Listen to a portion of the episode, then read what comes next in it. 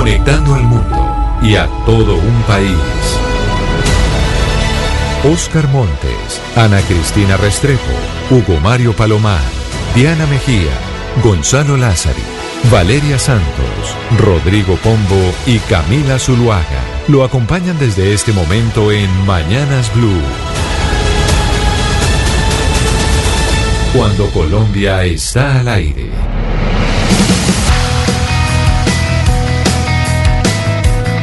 Son las 10 de la mañana, 33 minutos. Seguimos en Mañanas Blue cuando Colombia está al aire. Estamos en un día de luto, básicamente, porque nos preguntamos mucho si hay que hacer reformas a la policía o no, sobre todo después de lo que se conoció hoy muy temprano con un eh, médico al que se le causó su muerte a través de un arma no letal, a pesar de que el médico decía, por favor, no más, por favor, no más, y parecía estar eh, repitiendo una escena que generó tantas manifestaciones, no solo en los Estados Unidos, sino en el mundo, que generó las manifestaciones del Black Lives Matter después de George Floyd. Parecía una escena muy similar y por eso hoy a partir eh, de las 12 del día y 15 minutos después de las noticias del mediodía vamos a estar hablando precisamente sobre la policía, sobre si hay que hacer algún tipo de modificación o no, esto es un caso aislado o no, qué se debe hacer con la institución. Desde ya empezamos a recibir sus mensajes en el 301. 7644108, esa es nuestra línea de WhatsApp. Ahí ustedes se conectan con nosotros y nos envían sus mensajes y opiniones. Pero por lo pronto, como estamos también en medio del Tour de Francia y estamos atravesando la etapa número 11 del Tour de Francia. Como todos los días y desde muy temprano están Rubén Darío Arcila, Edgar Montoya y Joana Quintero Rubencho. Así que adelante con la finalización de esta etapa número 11. Gracias Camila, ¿qué tal? Muy buenos días oyentes aficionados. Entramos a los 8 kilómetros finales de esta etapa número 11, como bien ha dicho Camila. Colombia está al aire con la emoción, la presencia de sus cuatro muchachos, Nairo Quintana, Egan Bernal, que es el segundo en la general, a solamente 21 segundos. Hoy esperamos embalaje, llegada masiva. Ya el lote se dispone para eso y están preparándose hombres como Sam Bennett, que viene con la camiseta verde, Caliban, igualmente Pedersen, Cocuare, Boazón, Viviani, Sesbol, el hombre del Sunweb, todos los colores. Se llenó esto como una pecera aquí al frente en la primera línea, línea de flotación. Ahí vienen los muchachos de Colombia que están metidos con Miguel Ángel López, claro. Hoy tuvieron problemas los del equipo de Miguel Ángel López. El Astana perdió un hombre. Ya esto se va a referir Joana en un momento. ¿Qué tal? Muy buenos días para Edgar eh, Pegatina Montoya. Muy buenos días, Rubencho, a todos los oyentes de Blue Radio. Hoy estamos aquí en esta etapa donde prácticamente hemos tenido tranquilidad en el lote. Eh, han dejado escapar a un ciclista y ahora ya está en el grupo. Aquí ya estamos en los últimos 7 kilómetros y los embaladores están buscando su posición. Vuelan los pedalistas, están en vuelo de crucero a 60 por hora, atentos con las isletas y las rotondas que pueden causar problemas en este corto trayecto que falta. Joana, ¿qué tal? Bienvenida. Rubencho Pegatina, oyentes, buenos días. Hay novedades y una de ellas acabó de ocurrir hace algunos kilómetros. Hubo un tumulto. El más afectado de esa caída fue Ionis Aguirre, uno de los escoltas de Miguel Ángel López de la Astana. Quedó tendido sobre una pared, se le notaban hemorragias y al parecer con las gafas hirió su ojo derecho. Salió de competencia. José Joaquín Rojas, el hombre del Movistar, también se había afectado en esta, en esta caída, pero siguió en carrera. David de Fórmulo del UAE no tomó la partida hoy, tiene una fractura de clavícula de una caída que referenciamos en la jornada anterior. También abandonó Mulberger, el equipo del Bora, y nos quedamos en este momento con 161 ciclistas en competencia. Rueda, rueda con harina de trigo de oro Segan Bernal. Ahí viene. A este ciclista se le nota que está con harina de trigo de oro, se le nota con su poder, se le nota en su fuerza. Harina de trigo de oro rinde, rinde que da gusto. Hay un hombre que sale como un cohete disparado en este momento, sacando 300 metros en el lote, pero todavía quedan 5 kilómetros. Hay que reinventarse otra, como reinventa el movimiento y llega siempre a la meta con la Forest Escape híbrida en su nueva versión SE Sport 4x2. Parece que no se mueve la clasificación general individual. Esas ausencias que tuvimos ya anotadas por Joana Pegatina, como que este puede ser el anticipo de una etapa 167 kilómetros completamente llanos que está llegando a Poitiers con un sol inclemente en este momento, Pegatina. Bueno, atención que ha saltado Porsberger. Porsberger ha saltado el equipo Bora que ha tratado de conseguir hoy la etapa ha buscado poner a sus hombres en una situación de, ataque y así lo ha conseguido con Paul Berger y ahí vienen otros dos ciclistas eh, detrás. La clasificación general individual, como usted lo ha dicho, Rubencho se mantiene igual, vienen todos los ciclistas, los 20 primeros de la general allí en el lote y ahí viene Aslen también y Bon Jungels, eh, un hombre dos hombres del Duconin. O sea que están haciéndole la fuerza a buscar a Paul Berger para que tenga la oportunidad San Bennett de volver a buscar la etapa del día de hoy. Ese tercer hombre que se metió allí en la fuguita, en esta primera burbuja que se está armando antes del embalaje final, es Casper Asgreen, es campeón nacional de Dinamarca, el de la camiseta roja, el más elevado, colocó en estos días la máxima velocidad del Tour a 97 por hora. Y aquí viene Paul Berger, el hombre del Bora, que se abre un poquitico, receloso de lo que puedan hacer sus compañeros de viaje. Hay mucha adrenalina en lote apura. Desde la parte posterior estamos a 4 kilómetros. Eh, 300 metros, me decía algo Camila o Joana. Eh, Rubén, no, estamos atentos a lo que pueda estar pasando en este momento porque hay un grupo de Cosnefroy que está distanciado y en ese grupo viene el colombiano Harold Tejada que estaba esperando justamente a su compañero Ionis Aguirre cuando tuvo la caída pero no logró entrar al grupo principal.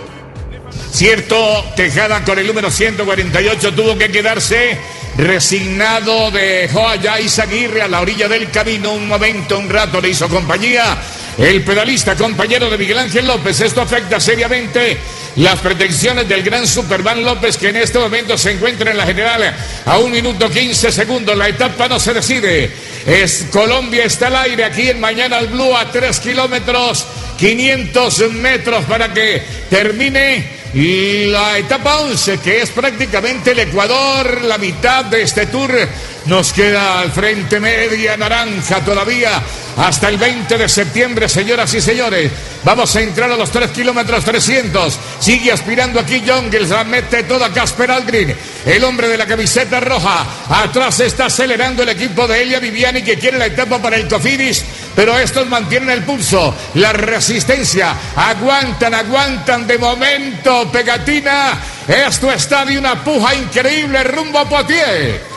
Exactamente, el equipo de Duconi está jugando a la cara y al sello. Aquí con este pedalista, eh, buscar con Asgren en la del triunfo o buscar en el lote el triunfo con San Bene. Como usted lo ha dicho, el equipo de Cofidis parece que tiene ganas. Elia Viviani del embalaje, lo mismo el equipo de Loto Saudal con eh, Caleb Ewan. Exacto, está metiendo también su gente aquí el conjunto del Trek, pero no alcanzan a llegar todavía hasta los dos de punta. Es el final tradicional, pero hoy sin llegada masiva. De momento está neutralizada esa llegada masiva, mi querida Camila. Damos la general y inmediatamente nos pondremos en contacto con el tema de hoy. Aguantan Post y Bob Jungles el corredor del de Kunin, que es el que se levanta en la máquina, pone el paso a la cadencia en este momento, mientras atrás queda pendiente el lote en la burbuja mayor, donde marchan todos los pedalistas colombianos bien acomodados como nunca en la historia del Tour de Francia. Nos quedan ahora dos kilómetros, 200 metros para la llegada. Tiempo para decir algo, Joana, cuando los del Bora quieren la etapa hoy para Peter Sagan. La están trabajando toda, Joa. Y es que la meta no queda necesariamente en un plano, sino que es un falso llano que puede desgastar bastante las piernas de los velocistas, así que por eso es importante los trenes de lanzamiento en este tipo de llegadas masivas. Ruedan a dos kilómetros de meta, ruedan con la línea de trigo de oros, ruedan con harina de trigo. Este ciclista, a ver quién aparece por ahora, los del NTT. ¿Cómo rinden esta carrera? Dígame, Pegatina. Si usted aprecia, la gente del Jumbo no está. El único que está es Banaer. O sea que Banaer va a buscar la etapa solito. Sí, el solito. No hay tren que le levante del Jumbo que no aparece por ninguna parte.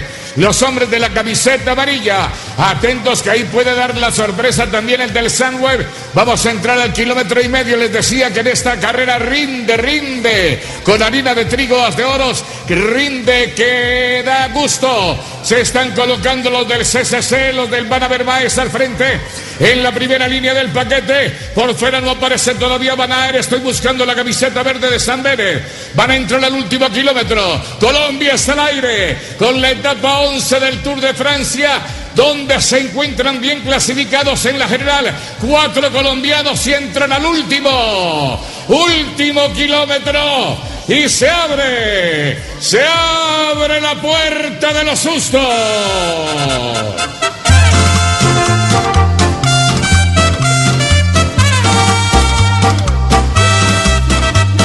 Aquí estamos con el último cambio, con la 4 por 2 reinventando el movimiento, la nueva Forescape híbrida, presenta el ciclista destacado, este que va a ganar el embalaje, que parece ser Bol del Sambuen, que reinventa el movimiento con la nueva Forescape, el embalaje con San Bene, Van Van, el Van Aers, el holandés, no hay nada que hacer, como la S, E Sport 4x2, Van Aers aguanta Bene, Cale, Cale por el centro, está metiendo la rueda delantera Cale. Caleb daban sobre San Bene toma desquite del día anterior. El pedalista del loto, el australiano, sobre la camiseta verde de San Bene y la general queda intacta. ¡Qué embalaje! Van salió por la derecha. El hombre de la camiseta amarilla por el centro iba Bol, pero apareció de un momento a otro Bene. A la rueda se le colocó Caleb, esta migajita de australiano que salta primero y mete la rueda delantera sobre el pedalista irlandés. Comenta Pegatina Montoya.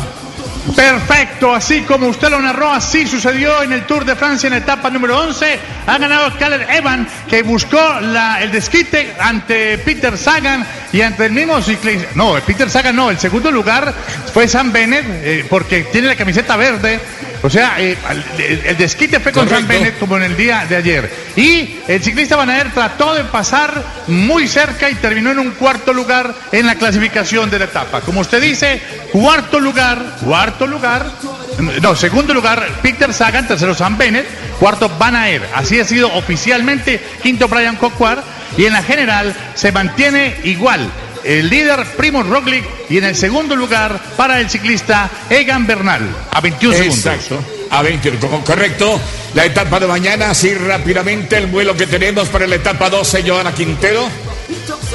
Serán 218 kilómetros, la más larga de este Tour de Francia. Dos premios de cuarta categoría ubicados en el kilómetro 104 y el 121. En el, 100, en el 177, un premio de tercera categoría. Y en el 192, un premio bonificado de segunda categoría. Perfecto, señoras y señores. La expectativa continúa, el drama sigue adelante. Y nos queda mucho trecho, el macizo central y los Alpes en la tercera semana. Muy amable, muy, muchas gracias. Camila Zuluaga continúa con Colombia está al aire. Aquí pasamos Edgar Montoya, Giovanna Quintero y Rubencho Rubén Darío Arcila. Buena suerte y buen camino. Rubencho, mil gracias a todos ustedes, a Edgar Montoya y a Giovanna Quintero por esta narración de la etapa número 11 del Tour de Francia. Nos vamos a seguir escuchando con esto que nos pone los pelos de punta, sobre todo todos haciéndole fuerza a los colombianos en el Tour. Son las 10 de la mañana, 46 minutos y como iniciamos con deporte, Gonzalo Lázari, pongámosle música a este miércoles. Este miércoles que precisamente es de artistas colombianos. Normalmente traemos música y talento nacional hoy. Y como estamos empezando con el Tour de Francia, en donde también le hacemos fuerza al talento nacional, pues entonces empecemos con lo suyo. Pues Camila, vámonos para Pereira, porque allá es este dueto, este dúo llamado Alquilados, y esta tal vez es su canción más importante, Mona Lisa.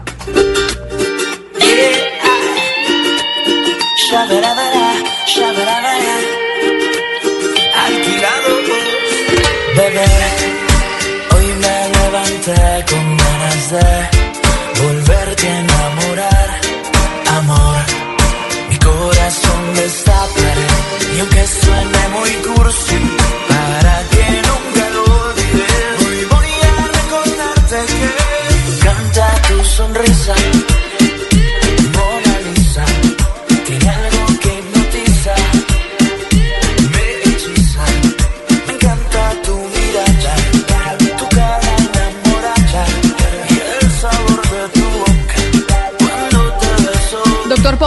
Esta música a mí me dan ganas de irme de vacaciones, me dan ganas de montarme en un avión. Y cuando uno piensa en aviones en Colombia y la aerolínea, pues de los colombianos, que eso creíamos, pensamos en qué? En Avianca, naturalmente, en Avianca. En Avianca, correcto. Y dan ganas de viajar, ¿no? Y cuando uno piensa en viajar, pues piensa en Avianca. Pero usted esta música no le dan ganas de irse para la playa. Uy, total, total. Si siempre dan ganas de viajar, cuanto más después de un aislamiento obligatorio llamado cuarentena popularmente, pues sí, claro, por supuesto, siempre dan ganas de viajar y ahora más que nunca.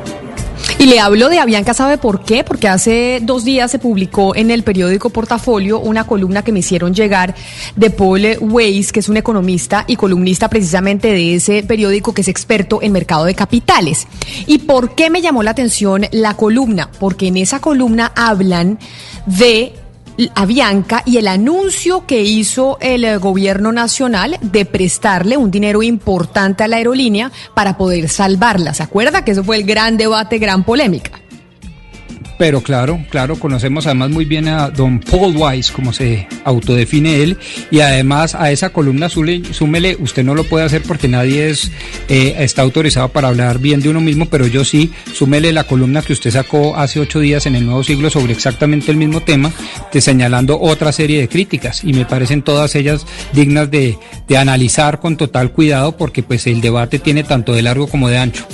Ah, usted me corrigió con el apellido Paul Wise. Es que yo lo dije mal. entonces Paul Wise. es que pero cuando, uno habla con él, él siempre dice, estás hablando con Paul Wise.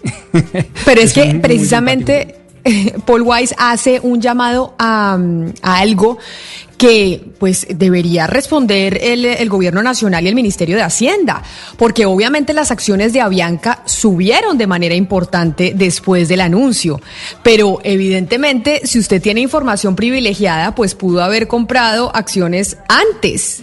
Y no eh, como mucha gente después, como usted o como yo, que nos enteramos de ese anuncio, entonces seguramente decíamos, hubiéramos comprado acciones de Avianca y nos hubiéramos hecho unos pesos.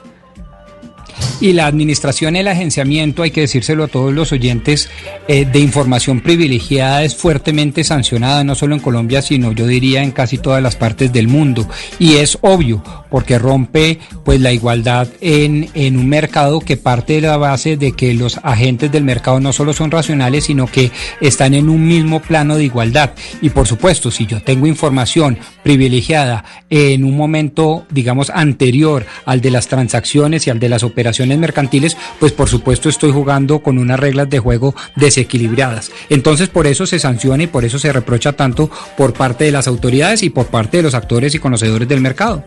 Pues saludemos a Paul Weiss, usted que me enseñó cómo se dice el apellido. Señor Weiss, bienvenido a Mañanas Blue, gracias por estar con nosotros. Muchas gracias, con mucho gusto.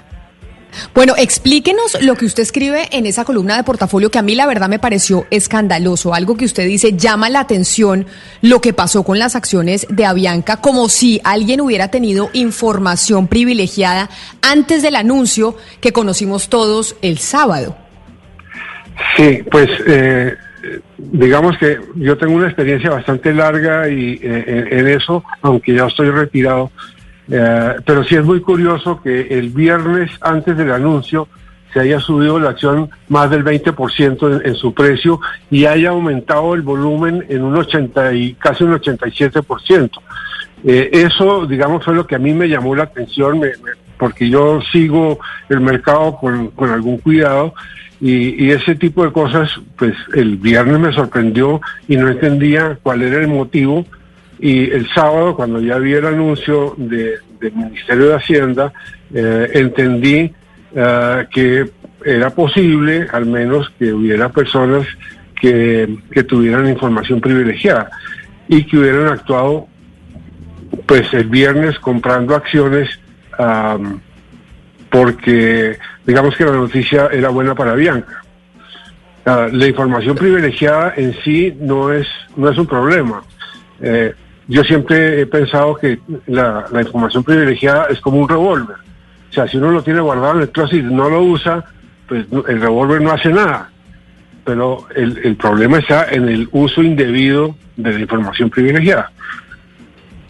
Pero, señor Weiss, ¿por qué, es, ¿por qué el hecho de que haya subido la acción el viernes un 20%? ¿Por qué el hecho de que eso haya sucedido y el sábado hayamos tenido el anuncio del, eh, del gobierno, el, comunicado de prensa del Ministerio de Hacienda mencionando que iban a prestarle la plata a Avianca para eh, pues no, para evitar eh, su, su bancarrota y que desapareciera, ¿por qué eso indicaría inmediatamente que esa información del FOME la tuvo gente que pudo comprar acciones y pues sacar una rentabilidad de esa compra de acciones? ¿Por qué No, esa yo- sería la explicación? Digamos, eso, eso es una es una sospecha basada en mi experiencia, ah, pero más que una denuncia es una un llamado de atención a las autoridades para que que investiguen a ver si lo hubo o fue casualidad. Pero digamos que las casualidades en esta vida eh, no son muy frecuentes eh, y no son tan afortunadas. Señor Weiss, precisamente sobre esa forma eh, en que pudo haberse dado ese acceso privilegiado, eh, ¿usted cree que de pronto fue, eh, es decir, se, se dijo directamente o que hubo alguna forma de hackeo o cómo se pudo haber dado ese acceso?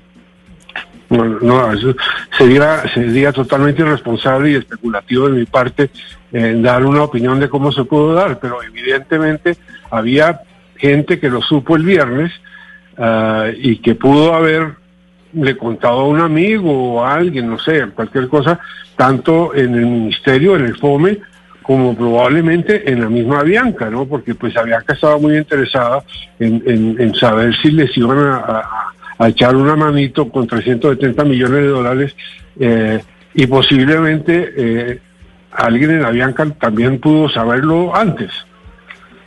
Doctor Paul, ¿qué tan técnicamente hablando se puede hablar o afirmar de información privilegiada cuando se trata de instituciones públicas como el Ministerio de Hacienda con recursos públicos y una transacción o una operación de tan enorme envergadura? Porque uno diría que eso entre particulares pues es muy fácilmente detectable, pero cuando están involucrados recursos públicos, entidades públicas en donde prima el principio de transparencia y publicidad, pues información privilegiada ahí cómo se maneja.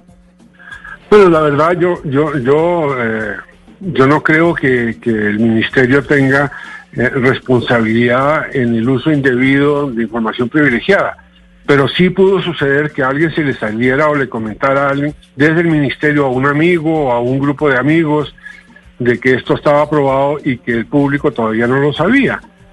Eh, muchas veces esas cosas se comentan ni siquiera con mala intención, sino pues hay gente que, que, que no entiende la gravedad de, esa información y que hace comentarios basados en la levedad del ser, como dicen por ahí, o sencillamente por dárselas de que yo sí sé lo que está pasando y le cuenta a un amigo y el amigo dice, ah, bueno, qué buen, qué buen dato y yo voy a aprovechar esta oportunidad. Pero no creo que el ministerio como tal tenga ninguna injerencia, salvo que eh, eh, digamos que esas esas comunicaciones acerca de empresas que tienen sus acciones inscritas en la bolsa deben hacerse públicamente pero pero con, con buena difusión fuera de horas del mercado para que para que todos en- en- a la arrancada del, del día siguiente del mercado partan en, en- en igualdad de condiciones.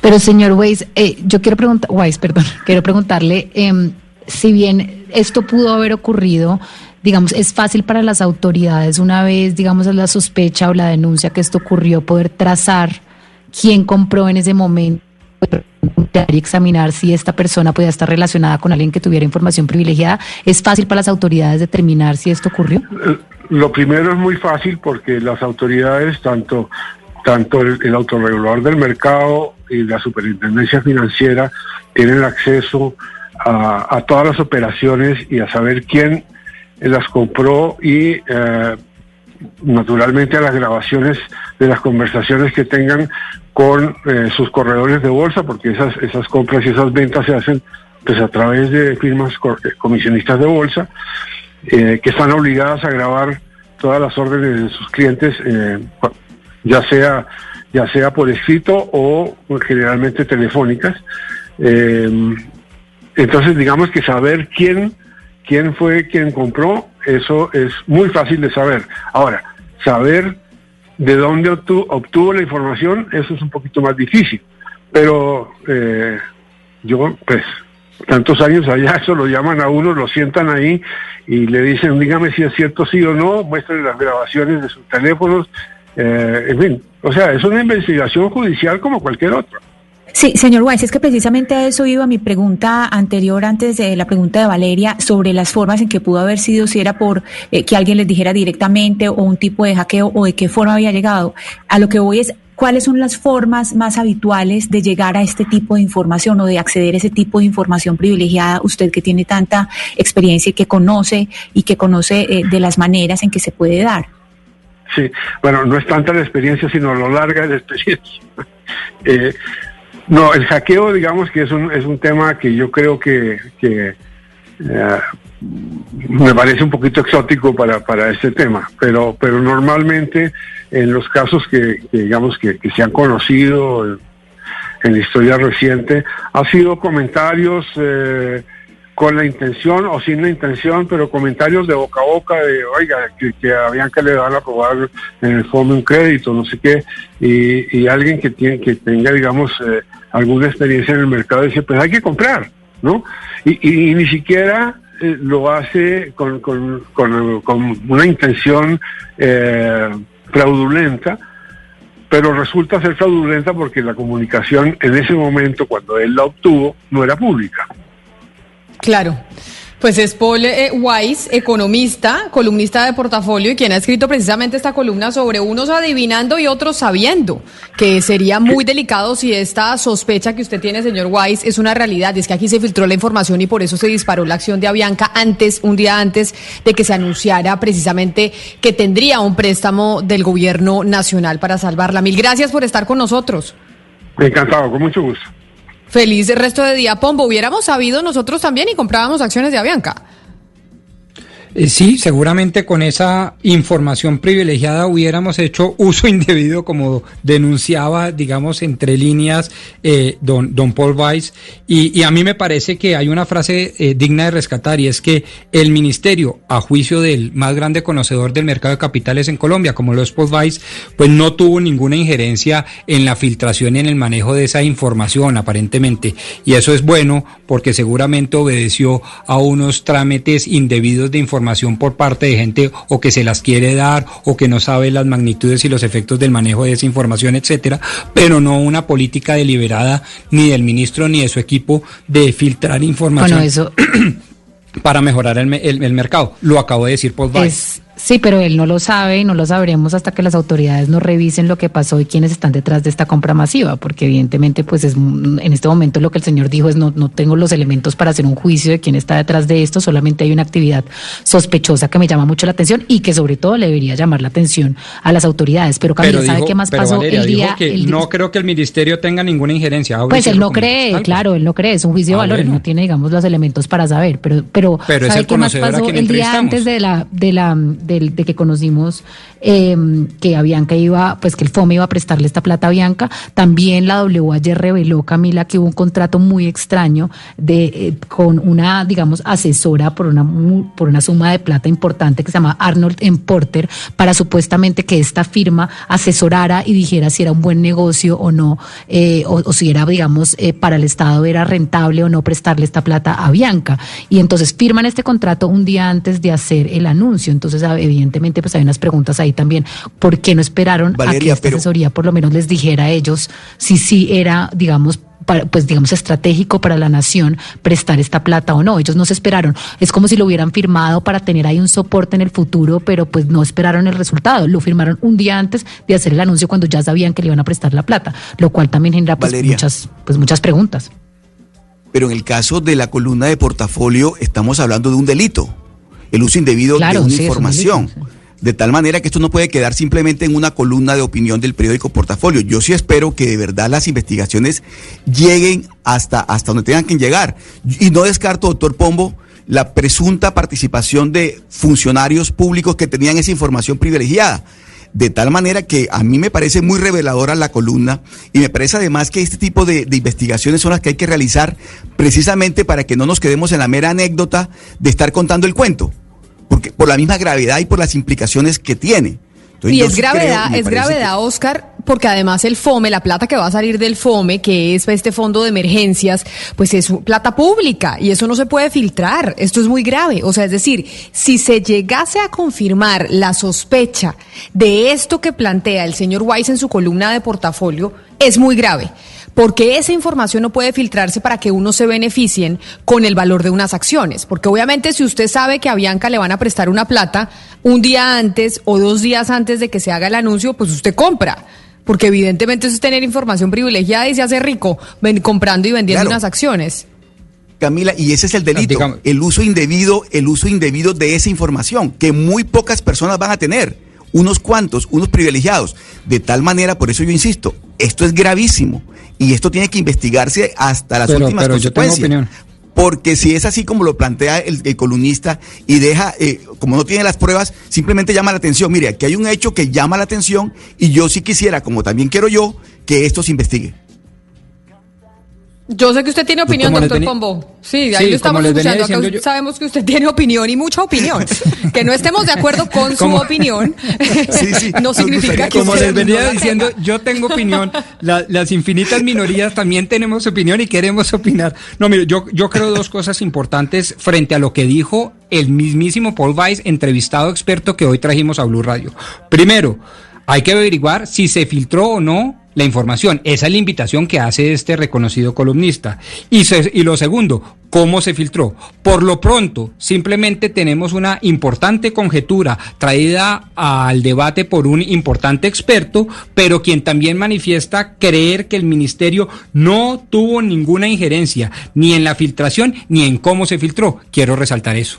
No, claro, pero como le decía Valeria, toca esperar a ver qué dice la investigación, pero sí hay que tener los ojos puestos encima. Es mucha plata Sí. la que se va a prestar del FOME a Bianca, y esa es plata de todos, y tenemos que estar encima. Porque esa plata es suya. Pombo, mía, de los oyentes, de los que nos escriben, y tenemos que estar vigilantes de qué va a pasar con esa plata y si es buen negocio para la nación hacer ese préstamo o no. El gobierno dice que sí, y hay muchos que defienden que es un buen negocio y es mucho más importante salvar a Bianca porque la- se rige bajo esta regla de too big to fail, muy grande para dejarla quebrar, y, y creen que por eso hay que, hay que rescatarla con este préstamo. Hay otros que dicen, no. No, Colombia no está Sí, para prestar esa plata. No tenemos la plata para, no tenemos la caja para ponernos a salvar aerolíneas. Sin duda, Camila, esos debates, todos los que hemos planteado, son bienvenidos, es lo que tenemos que hacer como sociedad, es lo que tienen que hacer ustedes los periodistas, pero también mi juicio es sin mancillar innecesariamente el nombre de nadie y menos de los servidores públicos. Pero nadie está mancillando el nombre de los servidores públicos, simplemente estamos planteando una sospecha de acorde a una columna de opinión y decimos, ¿se filtró información sí o no? Eso es lo que hay que responder y tendrá que responder la gente del Ministerio eh, de Hacienda, tendrán que responder los encargados del FOME y tendrán las autoridades que investigar, sin nosotros mancillar el nombre de nadie, pero simplemente hay una actuación extraña que subió el valor de las acciones un día antes de que se hiciera el anuncio. Es correcto, es correcto y hacemos bien. Si se filtró y cómo se filtró, eso también es muy importante. Pues ahí estamos. Con, si vio Gonzalo su canción, su canción lo que nos hizo pensar en, en irnos a la playa y cuando pensamos en irnos a la playa, entonces eh, pensamos en, en- en viajar en avión y en avión cuando nosotros pensamos en aviones pensamos en Avianca. Sí, obviamente, así como nosotros aquí en Panamá cuando viajamos pensamos en Copa, como ustedes lo hacen en Avianca o con Avianca en Colombia. Ustedes piensan en Copa, los eh, chilenos piensan en eh, LAN Chile, Argentina. ¿qué piensan? ¿Aerolíneas argentinas o no? Aerolí- Aerol- aerolíneas argentinas, Ecuador en TAME, México Aeroméxico, El Salvador Avianca pero también. Aeroméxico, antes- pero Aeroméxico ya no existe, ¿o sí, Valeria? Aeroméxico ya no existe, existió, pero ya no, no. claro que existe, Claro que así? existe, Pero no se quebró. Claro que existe. Pero no se quebró en un claro que momento. No, Aerole- a- Aeroméxico está vivito y coleando y es la aerolínea Claro. insignia de México y es el mejor servicio que uno puede pues tener en este país, por lo menos yo a Pero, mí me pues, gusta yo mucho. sabía que Aeroméxico, brava yo me lo soñé, Avianca en entonces. esas épocas. Pues de- seguramente Pues, debe eh, estar pasando por un momento muy difícil en este momento como todas las aerolíneas, etcétera, pero eh, Aer- Aeroméxico está vivito y nunca paró de operar en toda la pandemia porque acá nunca cerraron aeropuertos. Pues America Airlines se ha quebrado dos veces, Camila, y es tal vez una de las compañías más importantes en todo el planeta. Eso sí, Aeroméxico hizo lo mismo que, que Avianca, eh, llamar la atención del gobierno de los Estados Unidos y decir, a ver, nos apuntamos al capítulo 11 de la ley de bancarrotas, como lo hizo Latam también y como lo han hecho otras compañías en medio de la pandemia. Óigame, ya que están, ya que estamos diciendo que las aerolíneas piden la ayuda de los estados, de los gobiernos con plata, pues nosotros sabemos que estamos pasándola mal en términos eh, de ingresos en Colombia. Entre otras, Valeria, porque uno de nuestros mayores ingresos, si no el más grande, es el petróleo y los precios del petróleo, pues están eh, por el piso. Y entonces entramos en la discusión del fracking y uno se pregunta, bueno, pero si los precios del petróleo están en esos niveles, ¿por qué es que vamos a hacer fracking o por qué queremos hacer fracking y promoverlo en Colombia? Es que el debate, Camila, es muy complicado porque yo también siento que se ha caricaturizado un poco entre los técnicos que defienden el fracking y los hippies que están en contra.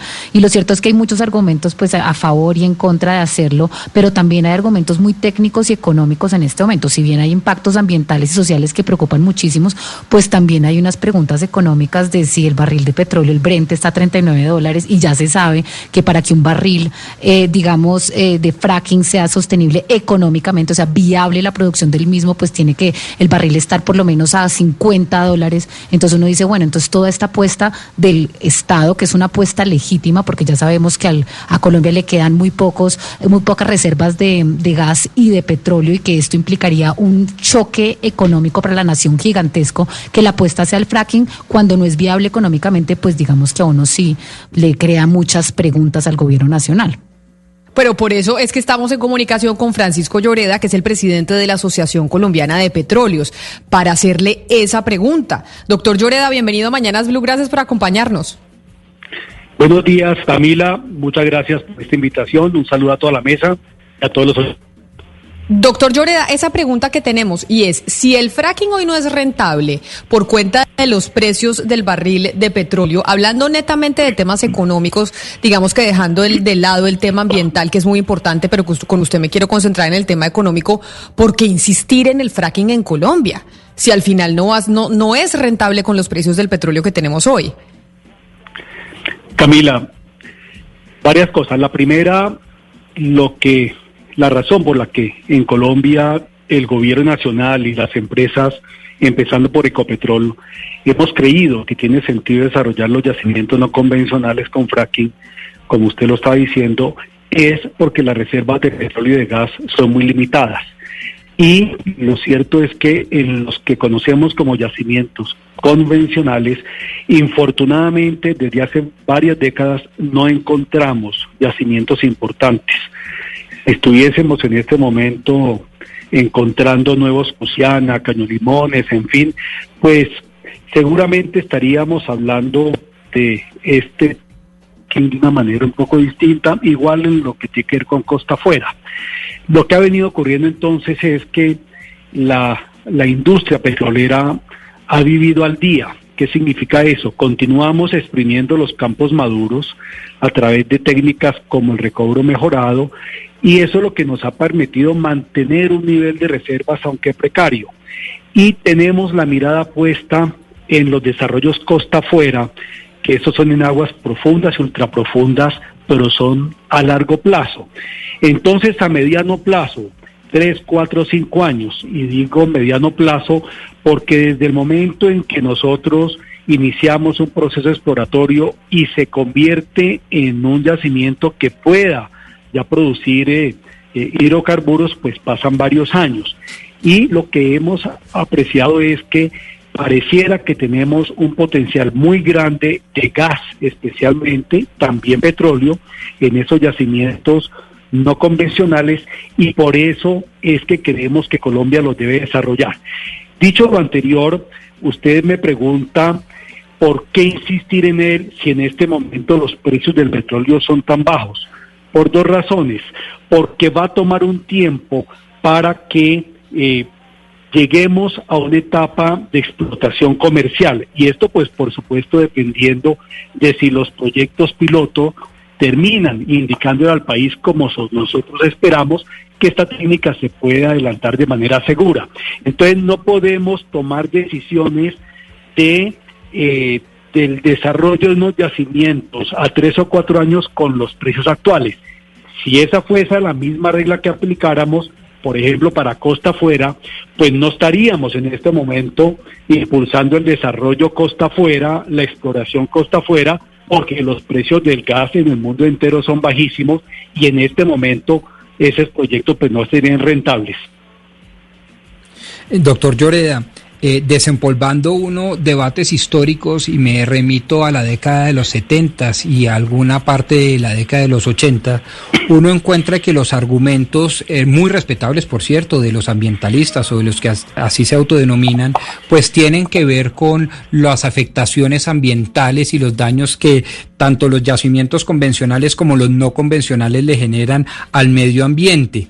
¿Qué hay de nuevo después de tantos años en el debate técnico sobre eso. Y se lo pregunto por una razón, porque es que si esos argumentos que hoy pretenden hacer valer los ambientalistas vencen, eh, cobran victoria, digámoslo así, pues eso eh, hubiera servido para que hace 50 años nosotros como colombianos no hubiéramos sido exportadores de petróleo, porque los argumentos, repito, son filosóficamente idénticos. Muy buena pregunta. Lo, primero, eh, a mí me merecen respeto eh, los argumentos de, muchos ambientalistas en Colombia, contamos con algunos muy serios y compartimos sin duda alguna inquietudes con ellos relacionadas con el cambio climático, en cómo avanzar de manera inteligente en una transición energética en Colombia. Estamos en ese, en ese caso eh, del mismo lado. Lo que ocurre, como usted lo señala, es que pues todas las actividades implican impactos y riesgos. Cuando hablamos de impacto es cuando uno tiene pleno conocimiento de un impacto y se busca entonces compensar. Cuando hablamos de riesgos, pues lo que debemos mirar es cuál es la probabilidad de ocurrencia, si se puede prevenir, se puede evitar. Y esta industria, la industria petrolera que lleva pues más de 10, 100 años en Colombia, es una industria que ha procurado hacer las cosas bien, siguiendo altos estándares. Eso no significa que sea una industria infalible, no significa que se hayan presentado contingencias, pero la verdad es que terminan siendo mínimas, porque es una industria, repito, que, que en principio pues lo que busca es hacer las cosas bien. Y creería que si hacemos un balance de los últimos 100 años, pues son mucho mayores los beneficios que esta industria le ha dado al país que las contingencias o errores que se han presentado. Eh, usted mencionaba la década del 70 pues infortunadamente en la década del 70 porque las condiciones contractuales no eran muy atractivas, pues Colombia perdió la autosuficiencia en materia de petróleo y durante más de 10 años, hasta cuando se descubrió Caño Limón, estuvimos importando crudo y la lógica económica del país era produzca café como loco y a punta de sal de sacos de café adquiera unas divisas para comprar un crudo importado. Entonces, y eso fue esta fue una época, una época muy complicada desde el punto de vista fiscal y macroeconómico para Colombia. Entonces, la preocupación nuestra, como yo lo señalaba, es que pues Colombia ha buscado diversificar su canasta energética, eso está bien, hay que continuarlo haciendo, pero la transición energética ni se va a dar de la noche a la mañana por más de que quisiésemos que fuese así. Y nosotros como el mundo entero continuaremos dependiendo en gran medida de los hidrocarburos durante mucho tiempo y nosotros no queremos que Colombia pierda esa autosuficiencia energética, Camila. Doctor, eh, doctor Lloreda, lo que, lo que pasa es que a mí sí me llama la atención porque ya la misma OPEP y las compañías de petróleo grandes han dicho que la recuperación va a ser mucho más lenta y que ellos no están seguros que los niveles, digamos, de producción de barriles de petróleo vayan a llegar nunca más a los, a los niveles históricos, ni el precio, ni nada. Entonces uno dice, bueno, y entonces la estrategia del gobierno nacional es otra vez arriesgar, otra vez empezar, digamos, a, a, a impulsar estos yacimientos no convencionales en el país, poniendo en riesgo las comunidades y el medio ambiente sin tener certeza de que alguna vez este negocio vaya a ser rentable, o sea, unos pozos que podrían llegar a ser abandonados por no ser rentables. Esta es la apuesta del país, en vez de en este momento decir, vea, ya no podemos seguir eh, dependiendo de, de, las exportaciones de hidrocarburos y vamos a empezar a diversificar, eh, digamos, eh, todo lo que quiere decir con el crecimiento económico en Colombia, diversificar, pues, no sé, la productividad y, y, volcarlos hacia otras industrias. ¿Por qué entonces no que el gobierno ya, ya diga, bueno, mire, esta es la realidad, vamos a mirar por dónde más podemos suplantar estos ingresos y seguir insistiendo en un tema que es muy, pues, impredecible. Cosas. Eh, lo primero, no es tan preciso indicar que por debajo de 50 dólares el barril, el desarrollo de yacimientos no convencionales que no es rentable. En este momento, incluso en los Estados Unidos, pues, que es el principal productor de petróleo del mundo, si bien hay varios campos de no convencionales que no son rentables, la inmensa mayoría sí lo son. Entonces, pues creo que ahí hay unas como unas verdades grises y no es blanco y negro. Lo primo- primero. Lo segundo, durante las próximas tres o cuatro décadas, el mundo entero y también Colombia vamos a continuar usando petróleo y gas. En especial el gas, y le digo por qué. Porque el gas es el gran combustible de la transición energética. Es más, las fuentes renovables no convencionales, como la eólica, como la solar, estas requieren de un combustible como el gas de respaldo para todo el sistema eléctrico. Entonces es muy importante entenderlo y entender también que no es incompatible lo que está haciendo el gobierno, que es impulsar nuevas fuentes de energía, impulsarlas con incentivos, con mucho ahínco, con el nosotros continuar haciendo un aprovechamiento de los recursos de petróleo y gas que tenemos por el bien del país. Pero lo otro que es muy importante y, eh, y lo voy a reiterar es lo siguiente, es que de la noche a la mañana no es factible para un país como Colombia sustituir una industria como la petrolera desde ningún punto de vista. Si nosotros tomásemos la decisión de decir, a partir de mañana no más petróleo, lo que tendríamos que hacer es salir a importar crudo y la importación de crudo para cargar las refinerías costaría alrededor de 30 billones de pesos al año, pero además el país dejaría de recibir aproximadamente 30 billones de pesos al año de las exportaciones de petróleo. La pregunta es, ¿de dónde vamos a sacar entre 50 y 60 billones de pesos al año durante varios años, durante varias décadas, para, eh, para reemplazar esa fuente y esa renta? ¿Cómo reemplazamos los recursos de regalías para las regiones? Ahora, eso no significa que no debamos nosotros preguntarnos cómo hacer un mejor aprovechamiento de los recursos del petróleo cómo hacer un mejor aprovechamiento del gas durante las próximas décadas mientras avanzamos en una diversificación y transición energética. ¿A qué le dedicamos los recursos? Fíjese lo siguiente, solo el año 2005 a 2015 a Colombia le ingresaron, sin contar regalías, más de 200 billones de pesos de renta petrolera porque estamos en el boom y en la bonanza. ¿A qué le dedicamos esos recursos? Es muy importante hacerse la pregunta. Parte de ellos se tradujo en infraestructura vial, es cierto, parte en programas que se dirigieron a reducir la pobreza extrema en Colombia, parte de ellos a aligerar deuda externa. Entonces, lo que les quiero decir con esto es que no es incompatible continuar apostando una diversificación energética. No es incompatible cumplir los compromisos de la COP21 en, en París con nosotros desarrollar unos recursos con los que contamos en el subsuelo de manera cuidadosa, de manera responsable, como se lo ha propuesto el gobierno y como se lo ha propuesto la industria.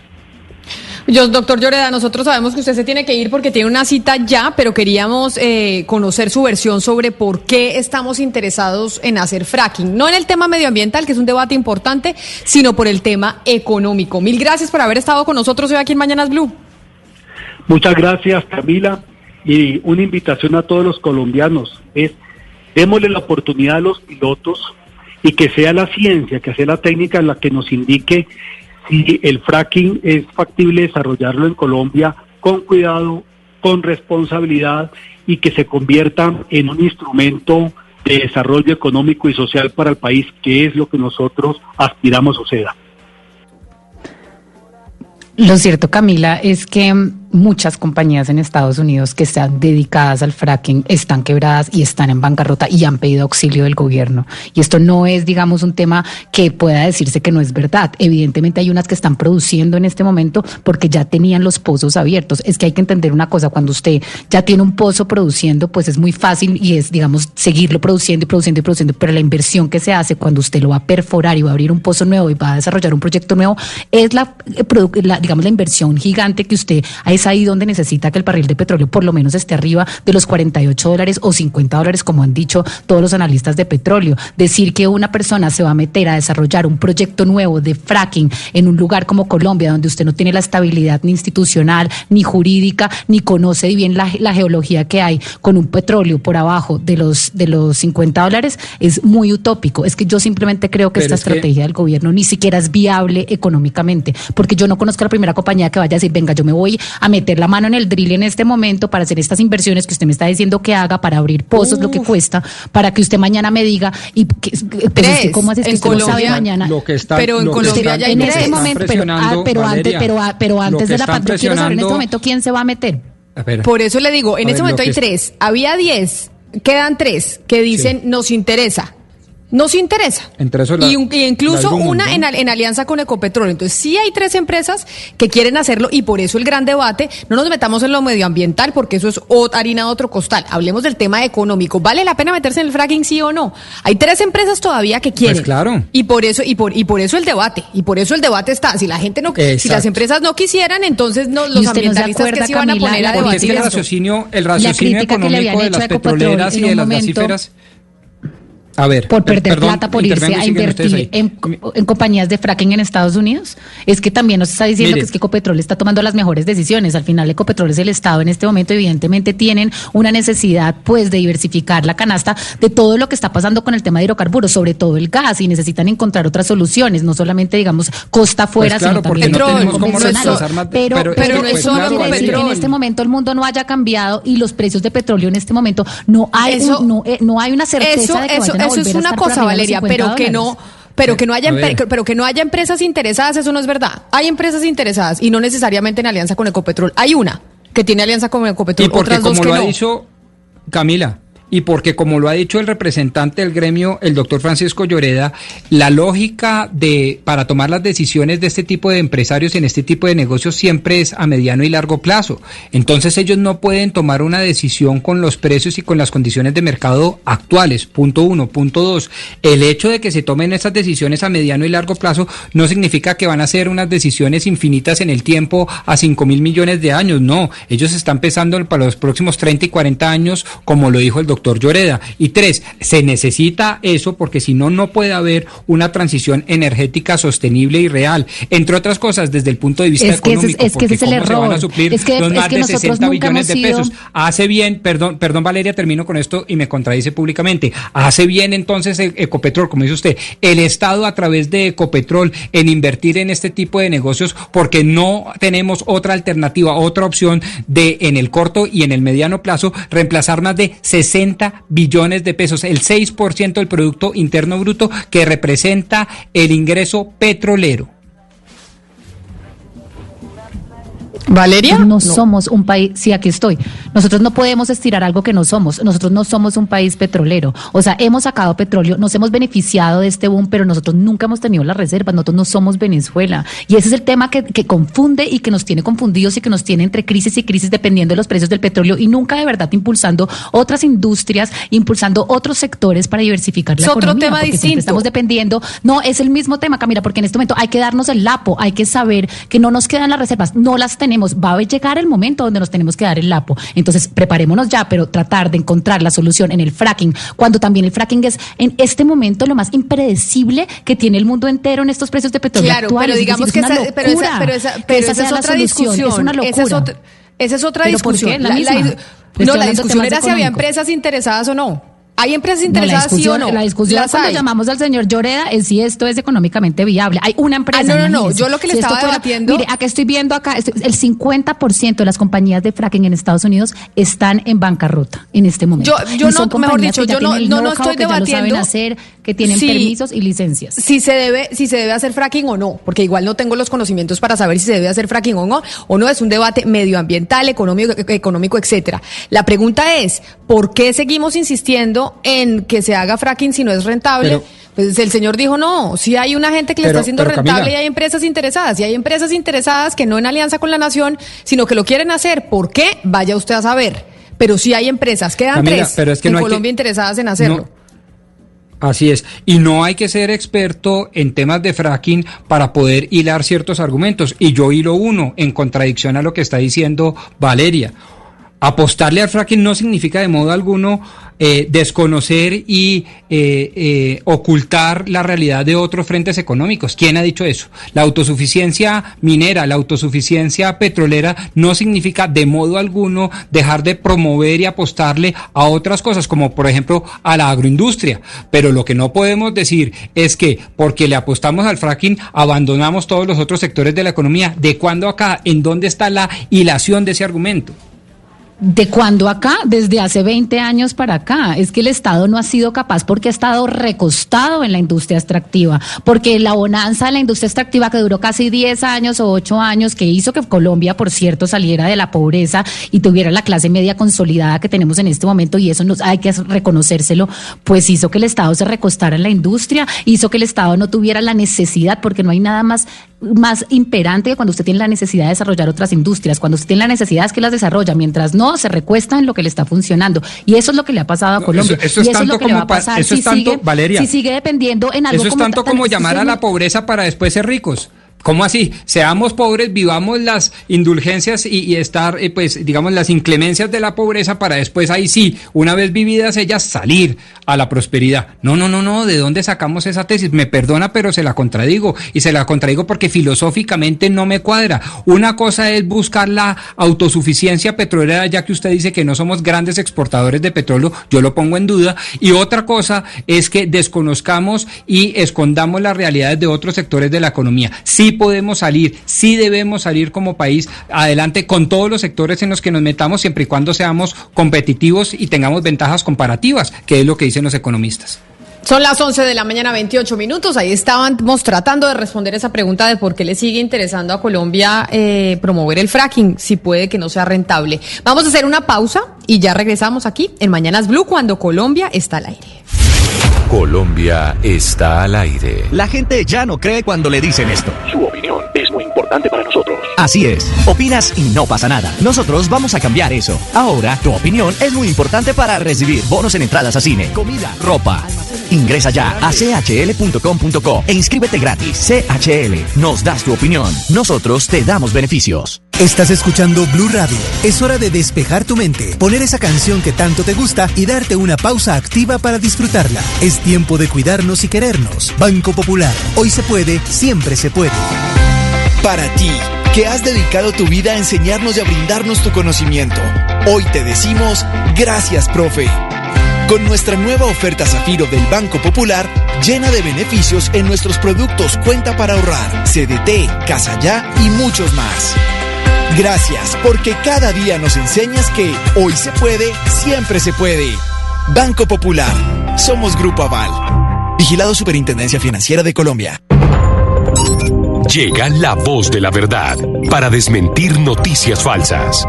Pregunta para Vera. ¿Es cierto que el doctor y científico chino Li Kum-ki es el creador de la vacuna contra el COVID-19, tal como lo afirma una publicación compartida miles de veces por redes sociales? Esta noticia es falsa. La imagen del supuesto doctor que muestra la publicación es realmente de un actor, y el nombre corresponde a una marca de alimentos chinos. Se recomienda consultar fuentes oficiales o informarse a través de medios de comunicación reconocidos. Escucha la radio y conéctate con la verdad. Una iniciativa de Blue Radio en unión con las emisoras que están conectadas con la verdad. Colombia está al aire.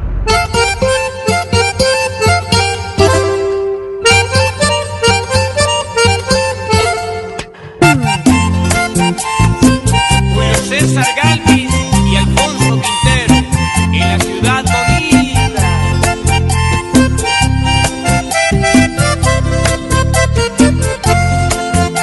Estamos frente a frente los dos y te confieso que has hecho con mi vida lo que tú has querido. Di todo lo que pude de Bueno, Camila, yo sé que a usted le gusta el vallenato. Quería complacerla a usted y también al señor Oscar Montes, que tanto se queja de que aquí no colocamos vallenato. Y por eso le traigo a Jorge Celedón con el binomio de oro. Y esto se titula ¿Cómo te olvido? Todo ha sido imposible. Pero déjame besarte una vez más. Porque te adoro.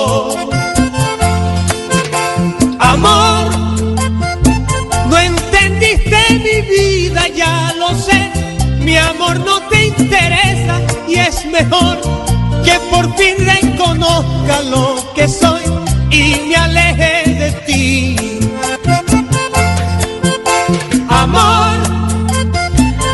Pero yo sí tengo que decir algo y es que creo que Gonzalo pues se le nota que no es colombiano porque le, sí, le sigue poniendo a Oscar Montes vallenatos cachacos y le pone a Hugo Mario salsas barranquilleras y es como No, pero- pero, no, es que así Valeria, no pero- funciona. Lo que yo no sabía es que a Camila le gusta el vallenato y lo canta, lo canta con sentimiento. O sea, esto A sí mí- es una sorpresa. Gonzalo la conoce muy bien.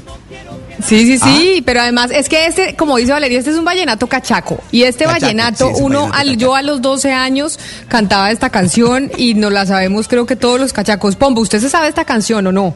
Usted que ya sabe la diferencia entre el vallenato cachaco y el que no es cachaco. Y Camila, Sí, lo- Camila la canta Sí, con, sí, esta la, la, la sabemos y es cachaco, Pombo. sí, de acuerdo.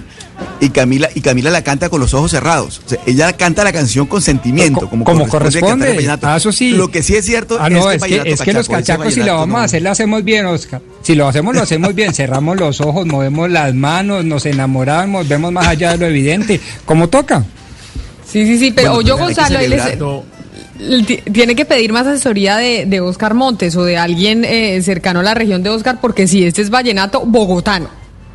Pero el hecho que sea bogotano no significa que la gente no lo pueda disfrutar allá en la costa. ¿O el país Sí, está claro, tan dividido supuesto. así? No, por, Por supuesto, eso, pero no. digamos que el vallenato, vallenato nuestro clásico es, es, es de otro, es mucho más autóctono, digamos, más, más, más de lo nuestro. Pero este vallenato es vallenato cachaco, pero gusta también y gusta muchísimo. En Bogotá gusta muchísimo, sin duda. Sí, claro que nos gusta. Mire, Valeria y Pombo, recibí muchos, dígame, Hugo Mario. No, es que gusta tanto el vallenato que Celedón, que es el intérprete de esta canción, pues va a reaparecer en el escenario. Eh, regresan los conciertos a Cali, creo que a Medellín también ya, ya han regresado con público. Y el Día de Amor y Amistad, que creo es el próximo 18 o el 19, si no estoy mal, el 18 de septiembre, pues habrá un gran concierto en Cali. eh, o autoconcierto, como se llaman ahora, porque la gente ingresa en el vehículo hasta, hasta el espectáculo y sobre cada vehículo hay una especie de tarima o terraza o palco, como la quieran llamar, para que de allí un grupo que no es superior a ocho personas pueda ver la presentación de los artistas. Ahí va a estar Celedón y van a estar otros cantantes vallenatos. 18 y 19 de septiembre, porque el 18 es viernes, el 19 es sábado. Entonces, básicamente es ese fin de semana de amor y amistad. Ah. Tenemos que hacerlo del amigo secreto, acuérdese. Qué susto, Porque ya ¿no? tenemos que... Qué susto.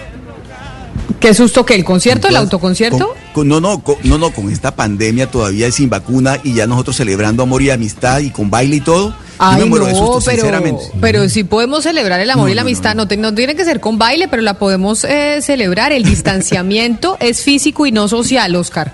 Eso me dijeron hoy en Mm. una charla. El, co- el distanciamiento es físico, no social, porque seguimos teniendo interacciones sociales, así en esta oportunidad sean a nivel digital. Entonces seguimos teniendo ese, ese contacto de amor y amistad. Lo que yo Eso no entiendo, bien. Camila, es cómo vamos a, cómo, cómo vamos a hacer para, para ir a los bares y a, los, a las discotecas. Es que esta mañana entrevistamos al viceministro de Salud, pero finalmente no quedó claro. O sea, se puede consumir licor, pero no se puede bailar. Eh, y No, no se puede bailar. Va uno a una discoteca si no es a bailar. Pues no va, Es pues básicamente no va. Entonces básicamente es el mensaje que no están abiertas las discotecas, punto. Pero- porque pero eh, porque mejor las dicho, discotecas son ahora restaurantes. Sí, la- que se dediquen a otra cosa es básicamente el mensaje que manda el ministerio. Si usted tiene una discoteca y no puede bailar, básicamente no abra la discoteca. Ese es, ese es el mensaje, punto. No, porque la gente no va a ir a una discoteca a otra cosa distinta a bailar. Camila, Camila, pero si aquí vamos a aprender sobre el vallenato cachaco, el vallenato de la costa, pues si estamos en toda esta cosa de aprender, Yo creo que nos deberían decir, listo, eh, Gonzalo cogió un eh, vallenato cachaco eh, o, o cogió salsa barranquillera o lo que sea, pero que nos expliquen la diferencia en el sonido. Es decir, uno cómo se da cuenta. O sea, si vamos a bailar, estamos hablando de bailar, de la rumba, bla, bla, bla. Que nos expliquen cuál es la diferencia. O sea, yo quiero, yo quiero saber cuando uno oye cantar, cuál es esa diferencia, si es en los instrumentos, si es en quién No, canta, si es, Eso, no, hay, que, es hay que- que haberlo vivido. Pues hay que haberlo vivido, pero que hay, que aprender a, decirle, mire, esto así No, es como es suena como el vallenato costeño, así es como suena el vallenato En el cachaco. caso, Ana Cristina, en el caso del vallenato hay cuatro ritmos que son propios del vallenato, que es el paseo, el merengue, la puya y el son. Esos cuatro son los ritmos autóctonos y auténticos del vallenato. Paseo, merengue, puya y son. Entonces, a veces, ¿qué ocurre? Por ejemplo, esto que estamos escuchando, dicen, ese es un Pero- paseo. Pero mire, Oscar, mí no es un eso... Sí. Pero, pero hagámosle la diferencia. Yo he tratado de ir aprendiendo con el tema de la puya, el merengue, el paseo y el son. Entonces, porque uno de Cachaco cuando vaya al Festival Vallenato, entonces le, le intentan explicar. Entonces, la puya es el más rápido, ¿no? O sea, la, pu- es- la rápido, el puya. más rápido. Exactamente, ese que El- va el- a 2000 por hora. Y ese es el que permite que el cajero, el guacharaquero y el acordeonero o acordeonista se luzca con el instrumento. Esa es la puya. Y es muy, mucho, mucho más rápido. Sin duda El alguna. paseo es, Luego- es mucho más melódico, ¿no? El paseo es mucho más de cantar. Que uno diría que esto sería un paseo, pero no. Esto es un- Pero es que pasa, ¿sabe qué ocurre, Camila? Que el, el- para mí el paseo es mucho más narrativo. El paseo viene acompañado de un relato, de una historia. Entonces, por ejemplo, uno, uno escucha una canción de Escalona, por ejemplo, del maestro Escalona, y dice, ese es un paseo vallenato, porque hay una historia, lo que García Márquez decía, es que la capacidad narrativa del, del juglar vallenato es que puede contar en cuatro estrofas lo que yo, lo que yo escribo en 350 páginas. Esa es el- la esencia del paseo, el relato. Y el merengue, el merengue es el de más, el, el que se puede bailar más o no. El merengue sí es el Y vallenato de bailar. y es más rápido que el paseo. Entonces el merengue es mucho más rápido que el paseo y tiene, tiene un elemento que para mí es primordial, que es la picaresca. La picaresca en la, en la narración, el chiste, el chiste, la- el humor. Eso, eso es muy propio del merengue vallenato, por ejemplo. Eso es muy propio. Y el son, Y ahí el son es la- lo más difícil. Y el son es más lento, el son es mucho más lento, o sea, en el acordeón se exige mucho más la nota de la nota lenta del, del acordeón porque ese es el son. Entonces, lo que pasa es que el son eh, ha venido cayendo en desuso eh, y en, algunos casos casi que hasta la propia puya, que uno tiene que escucharla directamente en Valle Dupar durante el festival, porque poco se graban, ya la gente, los artistas no graban sones, no graban, no graban puya y casi que po- poco merengue. Yo creo que el que se ha mantenido bastante vigente por la parte comercial es el paseo y por eso todo lo llaman paseo. Entonces, por ejemplo, cuando yo hablo de una, de una canción cachaca, de un paseo cachaco, es esta canción de Celedón, que es muy bonita, muy buena, pero digamos que uno, a mí me gusta un paseo mucho más narrativo, mucho más autóctono. Por eso es que yo digo Me que dice- los cuatro sones, los cuatro ritmos, hay que preservarlos, pero hay que preservarlos en su esencia. Me dice Oscar, un oyente que nos está, que, que sabe mucho de vallenato y dice que lo que estamos escuchando, esta canción que le puso Gonzalo a usted, que es un cate, un vallenato cachaco, poniéndoselo a usted, es original, es una, eh, es romanza, lo que se conoce como romanza y que es originario de Villanueva en La Guajira. Y que allá en el festival Cuna de Acordeones concursan los cuatro aires tradicionales y la romanza. O sea, los aires tradicionales que son el paseo, la puya, el son, el merengue, más la romanza. La Oscar, romanza es lo que se llama, lo que se llama, perdón Ana Cristina, un segundito, lo que, es- lo que se ha llamado el cuarto aire. Lo han llamado el cuarto aire, la romanza vallenata, que es un, que es un- un- una melodía romántica, es una, lo que se define como una romanza, pero no ha sido aceptado como un cuarto, como un cuarto son, un cuarto, un cuarto ritmo. Hay unos compositores que les gusta mucho, por ejemplo, Roberto Calderón, Hernán Urbina Joiro, son compositores muy románticos cuyas canciones uno las podría clasificar como romanza vallenata, pero no ha sido admitido como tal, como un cuarto, como un cuarto ritmo vallenato, no, no, no, no, no de esa forma. Pero sí se utiliza, hay compositores expertos que son especialistas en la romanza vallenata, ¿de acuerdo? Oscar, y por ejemplo la creciente que es. La creciente, eso es un merengue del maestro Escalona. Bueno, Ah, no, empezará cuando uno empieza a No, aprender. la creciente, no, la, hay- hay una- la creciente no la es de creciente- Escalona. No, no, hay la creciente del César, no, la creciente de la que estamos hablando es de nuestro La de un grande nubarrón se hace en el, en el cielo. ya se Eh, aproxima una exacto. fuerte tormenta. Esa es la creciente. de Hernando, ¿Eso qué de será? Hernando Marín. Herna- esa es una canción de Hernando Marín y es un paseo de Hernando Marín. Un Eso gran es que- vallenato que ya falleció. Cuando uno, cuando uno aprende eso, Ana Cristina empieza uno a hacer como los test. Bueno, a ver, escuche y diga a ver si eso es merengue, paseo o puya. Y ahora sabemos que, que le sumamos la romanza. Eso no es tan fácil y no es así nomás. Sí, pero es muy bonito aprender. Eso es lo que me parece hermoso de, de, esta conversación, uno aprender. Y entonces, Camila, por ahí en ocho meses nos hacen un test aquí al aire para que quedemos todos como un zapato. Pero, pero, lo, pero para responderle su pregunta, y es como le decía Valeria, eso hay que, hay que haberlo vivido. Esta canción básicamente fue un éxito en Bogotá esta canción de Cómo te olvido. Y eso no fue tanto éxito en, eh, en la zona de, de, Oscar Montes. Por eso es que esta es una canción eh, más cachaca que, que, de la costa. O yo, Gonzalo, para que vaya usted aprendiendo eh, cuando le traiga la música a sus compañeros. Pues ya me di cuenta, Camila, están divididos por regiones. Entonces el rock de Bogotá es y el rock de Medellín y el rock de Barranquilla y así sucesivamente con todos los géneros. Yo pensaba que a Oscar Montes le iba a gustar el hecho que le pusiera un vallenato, no importa de la región que fuese, pero ya estaré más atento don Oscar Montes para traerle vallenato de la costa y así esté contento. Quiero decirle a los oyentes que nos han escrito mucho sobre el tema del fracking en el 301-764-4108, que es nuestra línea de WhatsApp, que los estamos leyendo y que estamos recibiendo todos sus mensajes porque qué, qué impresión la gente como si de verdad está interesada en el tema del fracking y en el tema eh, del petróleo. Así que ahí los estamos leyendo, nos parece importante recibir todos sus mensajes. Pero Gonzalo, mire, ya que lo, eh, que lo escucho, hay gente utilizando TikTok con vallenato. Usted ya ha visto que TikTok, esta, esta red social, utiliza música, ¿no? Entonces la gente sí, empieza a hacer bailes y usan música y cosas. ¿Ha visto algún video de TikTok con vallenato o no? No, no, tengo que ser sincero, no. Las, los videos que he visto son sobre todo de personas en los Estados Unidos y creo que muy pocas pueden conocer el vallenato.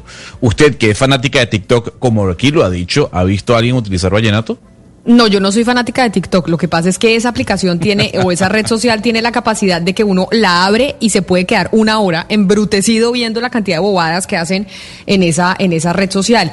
Pero ya, que estamos hablando de TikTok, con esto que se, ¿qué es lo que se está probando en el, en el Congreso norteamericano sobre Xi Jinping? Es que cuando yo veo esas peleas entre Donald Trump atacando a TikTok, esta red social que cada vez es más grande, pienso en la gente que es influencer en TikTok y que está en, en Occidente, que está en Estados Unidos o está en Colombia, si esto les va a llegar a afectar o no. ¿Cuál es ese proyecto eh, o esta iniciativa que se está discutiendo sobre Xi Jinping para que ya no lo nombren más como presidente de China? No entendí nada.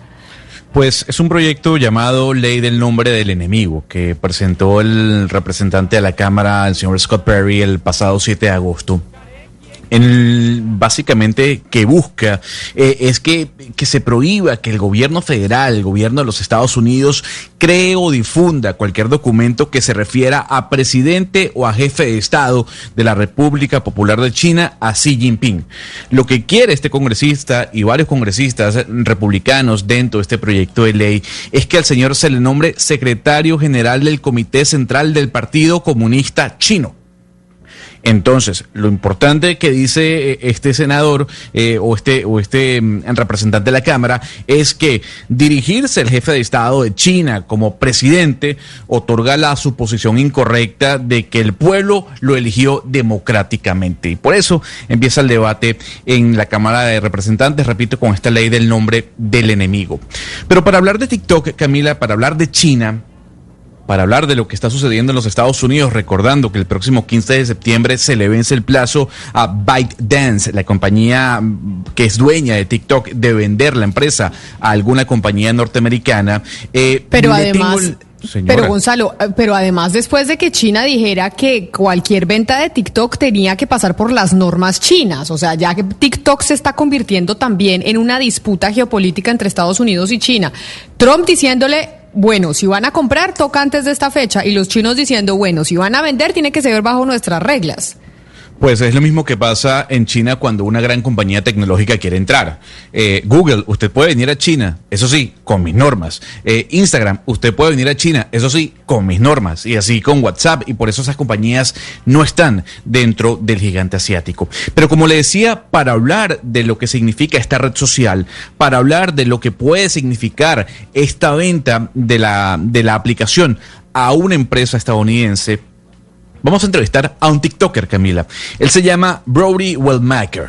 Eh, es un actor que se ha convertido en uno de los TikTokers más importantes de este año 2020. Su cuenta eh, la abrió en marzo, Camila, y hoy tiene 1.5 millones de seguidores, 51 millones de likes y sus videos alcanzan entre 400 mil y 13 millones de visitas. Su importancia ha sido tal este año que ya una de las empresas de marketing viral más importante de los Estados Unidos lo ha firmado. Señor Wellmaker, gracias por acompañarnos a esta hora desde los Estados Unidos vía Zoom. Thank you so much for having me. Eh, señor Wellmaker, como TikToker, le pregunto, ¿cómo usted define la aplicación? Uh, I, I, define it as probably one of the easier social platforms to grow a following on. Um, I mean, I was introduced to it uh, back in March, so I've only been on for uh, about half a year. Um, I jumped on due to the you know the the pandemic and I was out of work so I had a lot of free time on my hands. And what I found out about it was that it was a very uh, it was a pretty simple application to grow a following on in comparison to Instagram and Facebook and you know all these other social platforms. It's it's it's an app once you find your niche and as long as you're consistent with content that you know you can easily grow a following Bueno, aquí vamos a aprender mucho. Permítame eh, que Sebastián nos ayude con la traducción, Sebastián, porque vamos a aprender de cómo es este mundo del TikTok. ¿Qué dice el señor Wellmaker sobre cómo define TikTok? Sí, Camila, fíjese que lo que nos cuenta es que esta es una de las plataformas de redes sociales más fáciles para aumentar el número de seguidores. Nos cuenta, como lo decía Gonzalo, que abrió su cuenta en marzo, lleva en estos seis meses y apenas arrancó la pandemia, pues empezó a ser TikToker, estaba fuera del trabajo, entonces tenía mucho tiempo libre y le pareció nos cuenta, le parece que es mucho más fácil crecer eh, los seguidores que en Facebook, que en Instagram. Y la, el consejo, Camila, que nos da, si alguno de ustedes quiere serlo, es ser consistente, encontrar un nicho puntual del contenido que uno haga y así las cosas pues se darán, vendrá el éxito. Pero también dijo que era que había tenido mucho tiempo y entonces por eso se dedicó a esto. Mejor dicho, también se requiere de tiempo, Sebastián, si usted quiere ser un influencer en TikTok. Pero señor Wellmaker, ¿qué tiene TikTok para usted que lo haga más atractivo, por ejemplo, que otras aplicaciones como Instagram, como Twitter, como Facebook, etcétera, etcétera? TikTok had a you know a way to really engage audiences at a, in a very short amount of time. You know, with with videos spanning anywhere from three seconds all the way to a minute long. Um, and no other application really had that limit. The interesting thing about TikTok and the reason I think it does so well is that it's an application that allows people to engage their audiences in a very short period of time. So if you're quick witted and and you do something that people find interesting in that short period of time, then you know you'll you'll excel in it. Pues TikTok tiene la virtud eh, de conectar audiencias en un espacio de tiempo muy corto. Esa es una virtud de TikTok según nuestro invitado. Eh, con videos, Camila, que son de mínimo tres segundos hasta un minuto que usted puede hacer en cualquier parte, eh, límite que no tiene otras aplicaciones. Y lo que realmente hace TikTok tan bueno es eso, permitir conectar a la gente rápidamente. Usted rápidamente hace un video y inmediatamente lo hace interesante y se empieza a hacer viral y, a ser exitoso el video. Y hay que decir que los videos del señor uh, Wellmaker son videos graciosos para algunos, ¿no? Eh, no son videos informativos o de noticias. Eh, señor Wellmaker, ciertos expertos han mencionado que lo que engancha de TikTok es la cantidad de likes que generan los videos. Hay videos de usted que tiene, que tiene 13 millones de vistas. No obstante, basado en eso, hay quienes dicen también que esto podría ser una estrategia, crear likes falsos para generar atracción en los jóvenes, porque hay que decir que hoy en día un like vale mucho. ¿Usted cree que esa, extra, eh, esa eh, estrategia existe por parte de TikTok? I don't know. I mean, uh, I think the way that TikTok's AI works is is very unique, and I know that's one of the reasons it's you know it's being sought after by a lot of a lot of high end American companies uh, in regards to the buyout. Personally, don't you know, I, I, don't understand how it works. It wouldn't surprise me if TikTok might might incorporate something like that because I mean that's an excellent marketing strategy. You know, it's I mean it's been narrowed down to a science, so people know that it's a scientific fact that you know when you receive likes on anything, it doesn't just have to be TikTok. It could be a Facebook post. It could be anything um, that you do get a sense of euphoria to increase the amount of time people are using their application if they do implement fake likes or because yeah that, that that is what people go for. It's a it's a very euphoric feeling. It's a very enjoyable feeling to post a video and see that you're getting a lot of views and a lot of likes Gonzalo, pues no está tan seguro, pero sí cree que el algoritmo, como funciona TikTok, es único y quizá es una de las razones por las que grandes compañías de tecnología de Estados Unidos le tienen tanto recelo, como usted lo comenta. Realmente no sabe cómo funciona, pero no le sorprendería que TikTok tenga incorporado algo como eso, porque cree que Gonzalo sería una gran estrategia de, de marketing. Eh, este tema ha sido dice el llevado al terreno científico. Es un hecho científico que cuando usted recibe, Gonzalo, likes de, TikTok, de Instagram o de lo que sea, usted siente euforia, se emociona. Entonces, implementando eh, likes que son falsos, pues puede hacer que usted pase, Gonzalo, mucho más tiempo en la aplicación. Es, digamos, es muy deseable, dice él, usted postea un video, empieza a recibir likes y views y eso lo emociona a usted. Pero señor Wellmaker, lo cierto es que TikTok es una red que para algunos pues adultos es un poco ridícula. Pero la verdad es que en este 2020 pues ya estamos viendo cómo se convirtió en la segunda aplicación más descargada del mundo. Y también estamos viendo cómo políticos pues están empezando a usar esta red para comunicar sus opiniones cada vez más. ¿Usted cree que TikTok es la herramienta obligatoria que los políticos deben tener para llegarle a los jóvenes? Um, it's definitely a platform. It's it's it would be the best platform for politicians to engage young people. Absolutely. Um, it's I, I think it's really important for any sort of government official or or whoever if they're wanting to uh, engage a larger audience, and they have to. It's important for them to understand what's trending throughout the world. But then you know uh, you also have to think that I imagine that the way the algorithm works um, with TikTok is if, for example, if a politician governor or you know some sort of government official joined TikTok and wanted to reach out to them, um, then they would have to do what's trending and not just focus on talking about politics because that would if they if all they did was talk about politics, that would put the put them into this different algorithm where those young people wouldn't necessarily see it. Pues Valeria nos dice que sería la mejor plataforma que los políticos podrían usar para enganchar votantes. Dice, sería muy útil para cualquier político o funcionario poder conectar con una gran audiencia y, así ellos podrían entender mucho más qué es lo que está pegando en las redes, ¿no? Lo que está de moda. El tema, nos dice él, el tema es que como funciona el, el algoritmo y los políticos participan ahí y solo se ponen a hablar, Valeria, de política y de política y no de las cosas que están trend, o sea, las cosas que están de moda, pues el algoritmo los castigaría, Valeria, y él cree que sus videos no serían tan virales al alcance de los jóvenes. Señor Wellmaker, hablemos un poco de China y de todos los señalamientos que hay con el posible robo, de datos en usuarios de TikTok. Eh, hemos leído pues que, varios expertos en ciberseguridad han denunciado que puede haber efectivamente ese robo de datos. ¿A usted le preocupa o tendría susto eh, frente a que el gobierno chino esté robando sus datos? I've never been one to really follow and, keep up with what's going on there. I mean, the way that I see it is I'm all over the internet. You know, my my uh, I've been on television, so like my demos on the internet, my my name's on the internet, my biography is on the internet on my IMDb page, where you know people can find out about my family. So I've never been one who's too incredibly secure. You know, it, with all of my login information, I always you know take the precautions of using two factor authentication, and and I frequently change my password, so it's not like somebody could easily um, get into any of my accounts, but I've I've already got this massive digital fingerprint on the internet. So if if you know TikTok was doing something where it was you know, giving information o- over to the Chinese government or whatever was going on, it didn't necessarily strike a concern to me because I know that I've got a massive digital thumbprint on the internet. Pues Ana Cristina, él realmente no ha seguido mucho el tema ni quiere saber un poco qué ha ocurrido ahí, pero él dice, yo estoy hace tiempo en Internet, incluso él ha salido en televisión, entonces todo lo de él está en Internet, sus demos, su biografía, información sobre su familia. Entonces todo lo de él ya está ahí. Igual él es una persona que nos dice toma precauciones, permanentemente cambia sus contraseñas, no es que así cualquier persona pueda meterse a sus cosas y a, sus cuentas. Y él tiene algo que se llama, le dicen a Cristina, una huella digital en Internet que lo protege.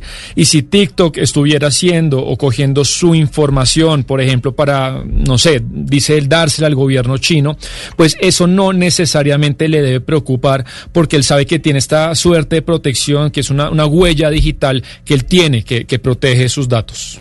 Pero siguiendo con la línea de mi compañera Ana Cristina, señor Wallmaker, hablemos un poco de la presión que está generando el presidente Donald Trump sobre ByteDance para la venta de TikTok. ¿Usted está de acuerdo con esa presión que está generando el presidente Trump?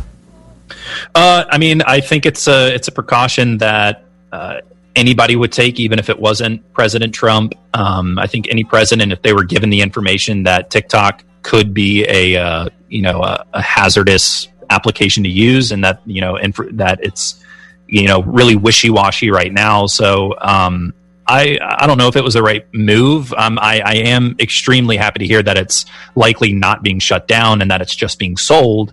And I think when and if it does get sold to a company like Microsoft or, or you know whoever like a face, Facebook or whoever the other bidders are, um, I think it's going to just make the application more profitable um, and uh, more popular. Pues es el señor Brody Wellmaker, que es un TikToker muy seguido, muy conocido en esa red social, creador de, de los duetos, como se hacen eh, llamar sus videos. Señor Wellmaker, mil gracias por explicarnos acerca de TikTok y por hablar con nosotros hoy aquí en Mañanas Blue cuando Colombia está al aire. Thank you. I appreciate that. Un saludo. ¿Qué nos dijo Sebastián al final sobre esa pregunta de Gonzalo, que es básicamente la pregunta de geopolítica, la presión de Trump sobre la venta de TikTok? Sí, Camila, pues Brody cree que esta es una precaución que cualquiera hubiera tomado y, no porque se trate de Donald Trump. Dice, eh, cualquier presidente que tuviera la información del uso que algunas ocasiones se insinúa que se le dan a TikTok, lo hubiera hecho. Eh, es algo que se está mm, moviendo, investigando. No sabe si fue la decisión eh, correcta, pero está feliz en, en, que sepamos o que él sepa que no se va a cerrar la aplicación, sino que va a ser vendida. Y está seguro que si llega a ser vendida una empresa mm, como Microsoft o como Facebook, pues será obviamente una aplicación, Camila, más rentable y más popular de lo que ya es. Pero mire, frente a la pregunta que hizo Ana Cristina, yo no sé si fue Ana Cristina o quién, sobre los políticos utilizando la aplicación, metiéndose ahí en eh, TikTok, pues ya vimos un video de TikTok que después montó la alcaldesa Claudia López en su, en su cuenta de Instagram. Acuérdese de este video, yo no sé, Pombo, si usted lo escuchó. Mire, este video que además hablaba, er, era un doblaje de la pelota de letras. Haga lo que se le dé la gana.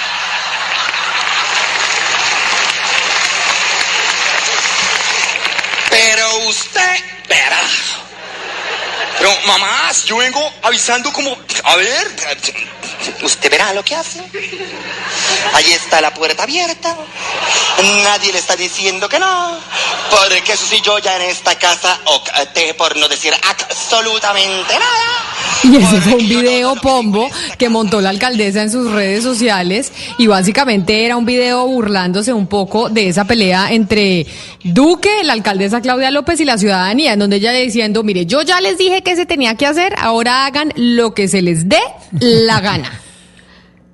Sí, sí, muy bueno y creo que fue hasta viral y todo. Y eso lleva a muchísimas reflexiones. Yo quisiera plantear solo una y es, digamos que, qué tan conveniente es que los servidores públicos, y no solo me refiero a los políticos elegidos popularmente, sino a cualquiera, supóngase usted, por ejemplo, al presidente o al gerente del Banco de la República, al director de la Agencia Nacional de Infraestructura, cualquier agencia especializada de estas, o incluso a la canciller, eh, comunicándole a la comunidad nacional e internacional una serie de importantísimos mensajes a través de estas herramientas modernísimas de comunicación, con orejitas de conejo, con dientecitos de ratón y cosas de, esta, de este tipo. Yo no sé qué tan, repito, conveniente es para la política y para los mensajes más serios de una nación que todos los servidores públicos acojan entonces esta serie de vías y de herramientas comunicacionales para transmitir sus mensajes. O sea, usted dice, uno no se imagina a Xi Jinping o a Putin, por ejemplo, mandando estos mensajes. No se imaginaría hasta uno a sí, Margaret Thatcher. No, hasta ellos sí porque son políticos, pero supónganse usted eh, al presidente de la Junta Directiva del Banco de la República, ¿sí? Eh, dando un anuncio sobre, por ejemplo, la, la bajada de las tasas de interés. O supóngase usted a la canciller hablando de la problemática con limítrofe con Nicaragua, eh, utilizando un TikTok con eh, orejitas de, de conejo y dientes de ratón para que todos los menores de 30 años sepan exactamente cuál es el mensaje. Me parece que eso es un debate digno de analizar desde el punto de vista de la ciencia política. Pues vamos a ver si no terminamos allá. Son las 12 del día, un minuto. Se nos fue un minuto y vamos con las noticias del mediodía.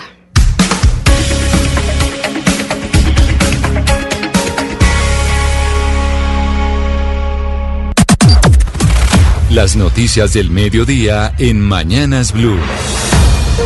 Y llegaron las noticias del mediodía, 12 del día, un minuto. Don Eduardo Hernández con la información de Colombia. Hola, ¿qué tal Camila? Un feliz eh, día para usted. Le cuento que el defensor de la familia de Javier Ordóñez, el abogado que murió en medio de este abuso de la policía en el occidente de Bogotá, se va a reunir hoy con los fiscales para aportar nuevas pruebas relacionadas con la investigación contra estos dos uniformados, hablando obviamente ya de una investigación penal. Diana Alvarado. Conocimos que los hermanos y la esposa de Javier Ordóñez han mantenido contacto permanente con el penalista que manejará este caso y lo que van a buscar primordialmente será justicia para que juzguen a los responsables. Como representante de víctimas en el caso del homicidio del abogado Javier Humberto Ordóñez Bermúdez, quiero comunicarle a la audiencia que hemos contratado un investigador para iniciar la recolección de los elementos materiales probatorios a efectos de que este infame homicidio no quede impune. En las próximas horas espero poderme reunir con el fiscal del caso para poder aportar información de vital importancia para la investigación y de esa manera la fiscalía tome las decisiones que correspondan en el menor tiempo posible. Los uniformados podrían enfrentar delitos de homicidio intencional agravado con una pena que acarrea hasta 25 años de cárcel, según abogados consultados. Diana, gracias. Y a propósito de ese tema, a las 12 del día, dos minutos, ya hay varias marchas convocadas para hoy, precisamente para rechazar el abuso policial que le cobró la vida al abogado Javier Ordóñez. José Luis Pertús, ¿dónde van a hacer esas marchas y esas concentraciones? Hola Camila, muy buenas tardes. Pues en Bogotá hoy se tienen por ahora programadas tres movilizaciones que realmente son plantones. Ya a mediodía, en algunos minutos, comenzará el primer plantón por parte de los abogados de Bogotá, un colectivo que se reunirá en la carrera décima con Avenida Jiménez en rechazo por el asesinato del abogado Javier Ordóñez. También allí donde se cometió el hecho, en el barrio o muy cerca del barrio Villaluz, exactamente en el que de Villaluz, a las 5 de la tarde, eh, una convocatoria que se llama numeral acabar el abuso y otra el silencio esconde la violencia. Es otro movimiento de derechos humanos que está convocando a alzar la voz y protestar por este hecho. Un gran plantón frente al CAI de Villaluz también a las 7 de la noche. Primeras movilizaciones que ya se empiezan a organizar, Camila, frente a este hecho que tiene perplejo no solamente a la comunidad del barrio, sino a toda Bogotá y el país. Estaremos muy atentos al tema de la movilidad y a estos plantones que se piensan organizar durante el mediodía y en horas de la tarde. Perfecto, José Luis, son las 12 y 4 minutos eh, de la tarde. En información de última hora, renunció el hijo del ex jefe paramilitar Jorge 40 al cargo que tenía asignado en el Ministerio del Interior. María Camila Roa. Eduardo, sí, Jorge Rodrigo Tobar, hijo del ex jefe paramilitar, renunció como coordinador del grupo de víctimas del Ministerio de Interior. Sin embargo, fuentes del gobierno nos confirman que seguirá en esta misma cartera desempeñando otras funciones.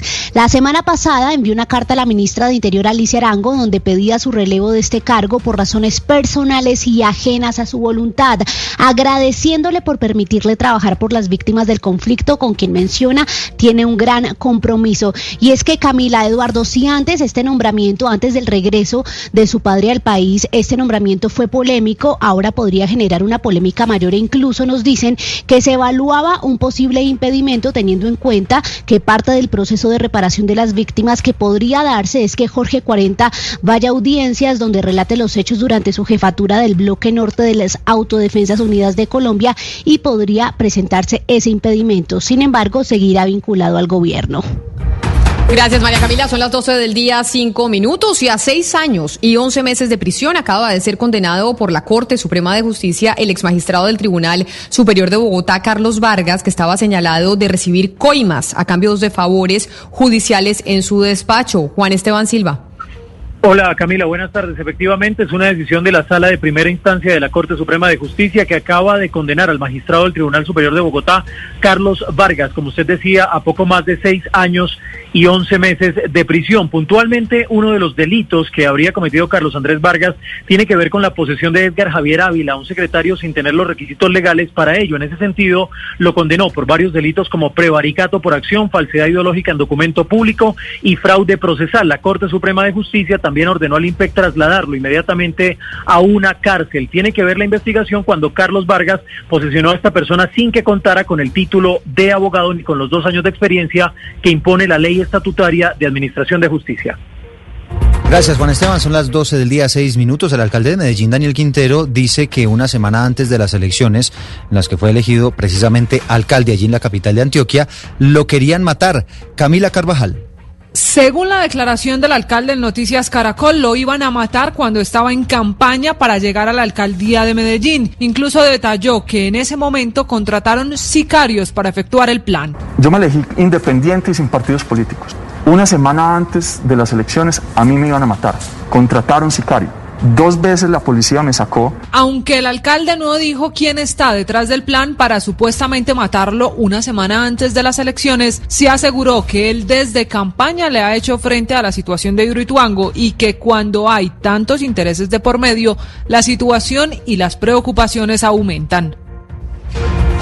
De Medellín volvemos a Bogotá, nos vamos específicamente a Chía, porque en la Universidad de La Sabana, en ese municipio, pues ya regresaron las clases presenciales y en ese lugar está Julián Ríos. Buenos días, arrancan las clases en el met con el método de alternancia en varias universidades y nos encontramos aquí en la Universidad de La Sabana, al norte de Bogotá, donde ya llegaron los primeros estudiantes a las aulas. Son 1.800 estudiantes que llegarán en la universidad y todos los protocolos de bioseguridad. Estamos aquí en una de las aulas, ingresamos e interrumpimos la clase. Profesora, discúlpeme, muy buenos días. ¿Cómo ve usted el regreso a las aulas ya aquí de los estudiantes? ¿Funciona o no funciona este método?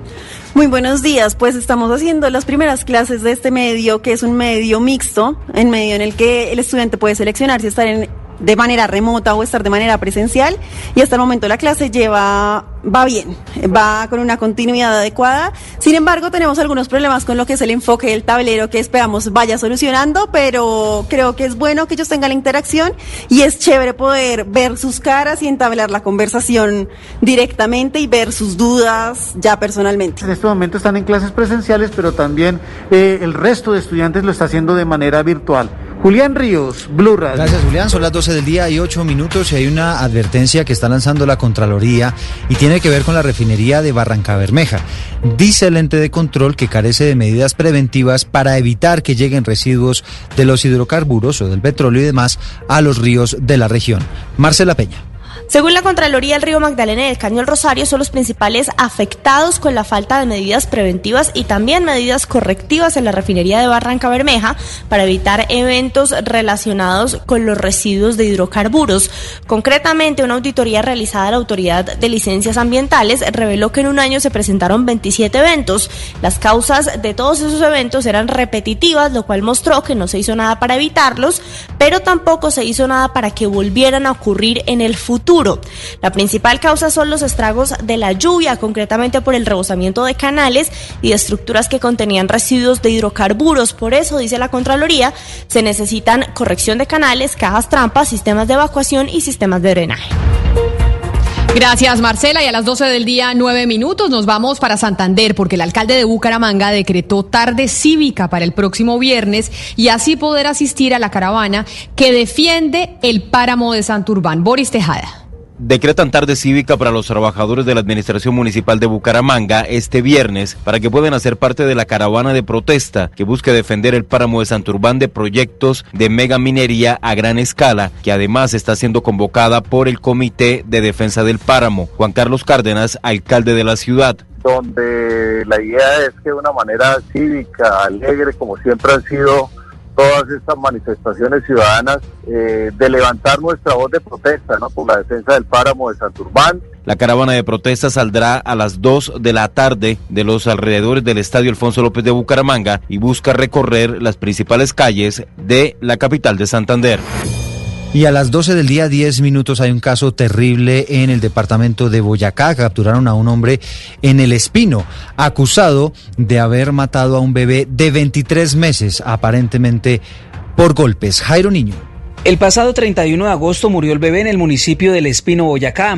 Inicialmente los padres hablaron de un accidente en la casa. Las autoridades iniciaron la investigación llevándose una aterradora sorpresa. En Blue Radio, el coronel Germán Jaramillo Wilches, comandante de la policía en el departamento. Logró determinar que las causas de muerte por las cuales este niño perdió la vida fue producto del maltrato infantil a que venía siendo sometido por parte de su padrastro, quien, quien desde hace un mes aproximadamente venía eh, agrediéndolo de manera reiterada en diferentes partes del cuerpo el padrastro de 37 años de edad, según las autoridades, venía ejerciendo maltrato infantil a través de puños, sumergiéndolo en un tanque de agua, entre otras agresiones, causándole daño físico y psicológico que terminó con la muerte del menor.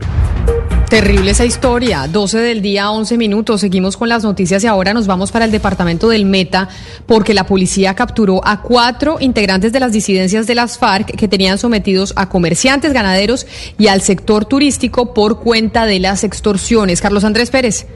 Se trata de alias Chuchi, Morocho, Pollo Mogollón y Rana, los integrantes de la estructura séptima de las disidencias de las FARC, quienes fueron capturados al sur del departamento del Meta y quienes, según las autoridades, eran los encargados de realizar extorsiones y asesinatos selectivos en el municipio de La Macarena y parte del Guaviare. Así lo indicó el coronel Gustavo Verdugo, comandante de la policía del Meta. Estas personas eh, son señaladas de cometer delitos contra la vida y el patrimonio económico de los habitantes de este municipio. Tendrán que responder por los delitos de concierto para delinquir, extorsión, homicidio. Con la captura de estos sujetos se evitó que lograran recolectar más de 700 millones de pesos producto de las extorsiones que realizaban a por lo menos 70 comerciantes, ganaderos y empresarios del sector turístico. Y otro disidente de las FARC fue capturado, pero en el Caquetá. Aparentemente es el responsable del asesinato de Lucero Jaramillo Álvarez, una excombatiente de esa exguerrilla. Wendy Barrios. Ejército y CTI de la Fiscalía capturaron al presunto responsable del homicidio de una excombatiente de las FARC en Caquetá. Alexander Bermeo, director de Fiscalías. Se trata de José Ignacio Gómez Garzón, quien pertenecería al círculo de seguridad de Moisés Guevara, alias Cachetes, presunto cabecilla de finanzas del Gaor I, frente Carolina Ramírez, y quien sería el autor material de la muerte de Lucero Jaramillo Álvarez, reincorporada de las quien fungía como secretaria de la Junta de Acción Comunal de Puerto Valdivia en esa localidad. La mujer se desempeñaba como la secretaria de la Junta de Acción Comunal del sector de Puerto Valdivia en Curillo. Y ahora actualmente les contamos que el 57% de los hogares en el país, en Colombia, no tiene acceso a Internet. 57% no tiene Internet. Por eso, en la Cámara de Representantes se inició un trámite de un proyecto de ley que busca establecer un mínimo vital de Internet para todas las personas que se encuentren en los estratos 1, 2 y 3. Santiago Rincón. Muy buenos días. Fue presentada la ponencia positiva para el debate del proyecto de ley que busca garantizar un mínimo vital de acceso y uso de Internet para los colombianos en estratos 1, 2 y 3. En la actualidad y de acuerdo con el más reciente censo del DANE, el 57% de los habitantes no tiene acceso a Internet. Una de las causas de ese alto porcentaje de población desconectada es el costo promedio que va entre los 50 mil y 300 mil mensuales. Esto ubica a Colombia como uno de los países donde más costoso es este servicio. Por estas razones, el proyecto contempla como beneficiarios del mínimo vital a los colombianos de zonas urbanas clasificados en estratos 1, 2 y 3, los resguardos indígenas y los territorios colectivos de comunidades negras. La noticia internacional. Y la noticia internacional tiene que ver con AstraZeneca y con Oxford, luego de que se conociera que el día de ayer pausaron sus pruebas sobre la, vacuna del coronavirus. La compañía farmacéutica ha dicho hoy que, básicamente, como parte de los ensayos clínicos controlados y aleatorios, se ha activado un proceso de revisión estándar que ha llevado a la pausa voluntaria de la vacunación en todos los ensayos, algo que ocurre muy frecuente cuando se está desarrollando una vacuna. La noticia deportiva. La noticia deportiva llega hasta ahora desde Italia porque se disputó la tercera etapa de la Tirreno Adriático y el colombiano Sergio Luis Henao ha terminado en la sexta casilla con el equipo Emirates. La victoria fue para Michael Woods, quien asumió el liderato de la competencia tras la primera jornada de media montaña. Nao es sexto en la clasificación general a 30 segundos de Woods. Jonathan Caicedo, otro colombiano, está a 66, a más, eh, casilla 66 a más de 8 minutos. Chris Froome, el eh, compañero de Egan Bernal, el Ineos, está en el puesto 112 a 18 minutos de diferencia. Mañana primera etapa de alta montaña, donde Sergio Luis Henao buscará el liderato de esta prestigiosa carrera italiana. Fernando Gaviria, que también está allí, deberá esperar hasta el día sábado cuando haya un nuevo final en plano.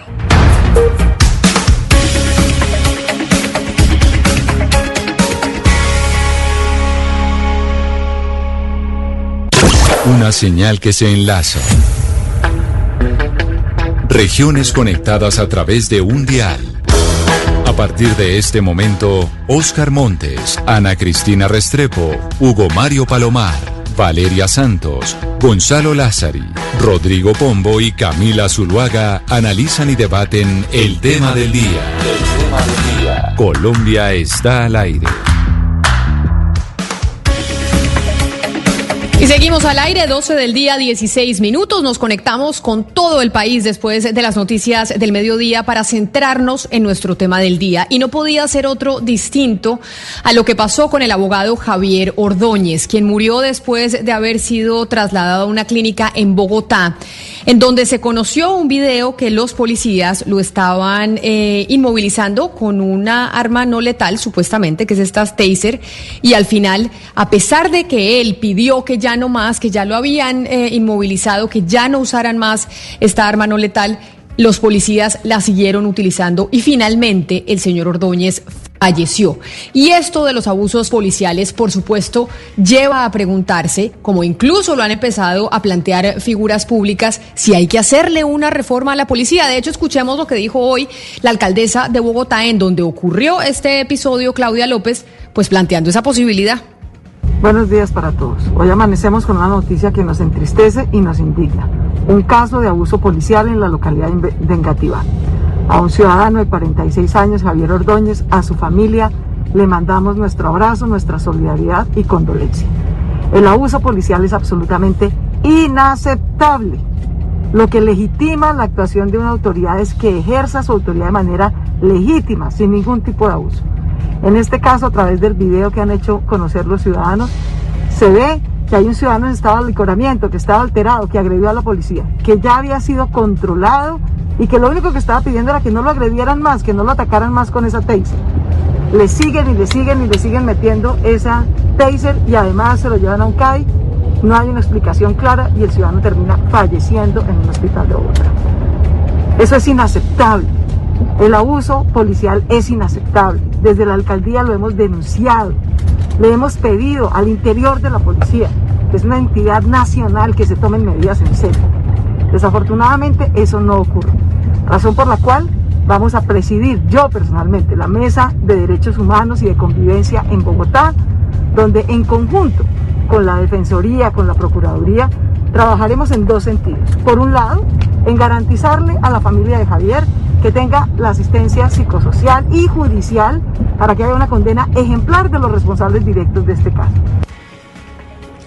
Y ahí narraba la alcaldesa de Bogotá, Claudia López, precisamente lo que pasó en, eh, en, la mañana de hoy, pero además hacía propuestas sobre se debe o no se debe reformar la policía, es lo que muchos están diciendo. Y por eso decidimos invitar hoy al representante a la Cámara por el partido Alianza Verde, que pertenece al, al partido de la alcaldesa de Bogotá, Inti Asprilla, y al senador del Partido Cambio Radical, Germán Barón, quien además estuvo promoviendo el código de policía, el último que se aprobó hace un par de años. Eso los saludo, representante Inti Asprilla, mil gracias por conectarse con nosotros hasta ahora.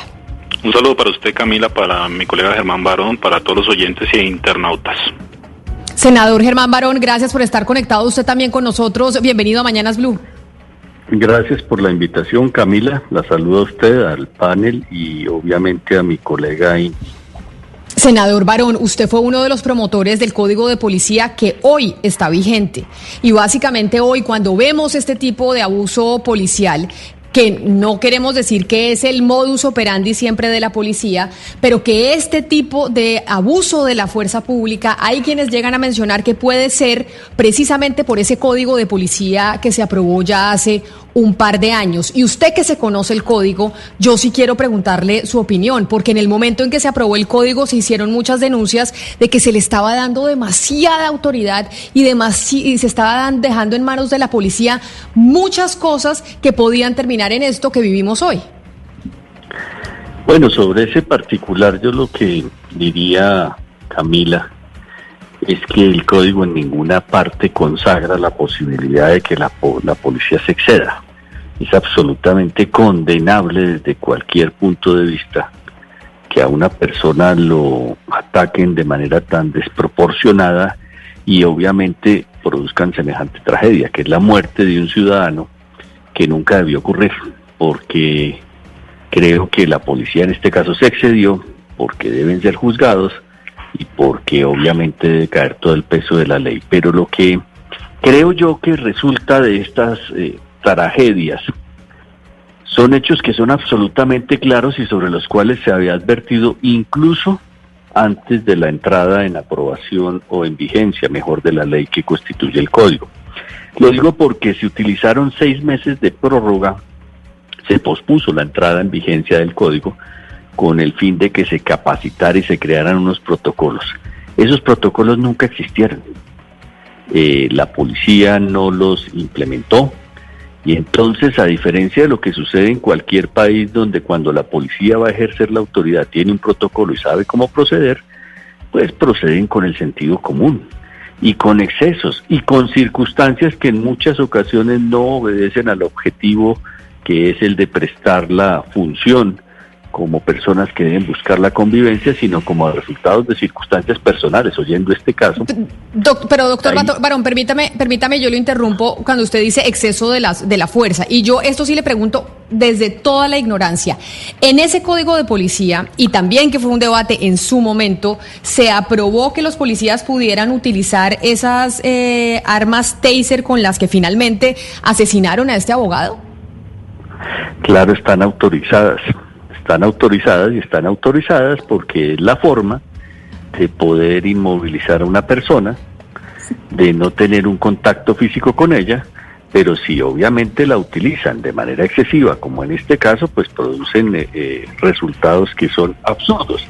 Es como decir que el bastón de mando que también poseen, si en lugar de utilizarlo para defenderse, pues lo utilizan para agredir, pues pueden matar a una persona eh, repitiendo golpes sin ningún tipo de, de, protocolo, que es lo que de fondo tiene que ver en este caso.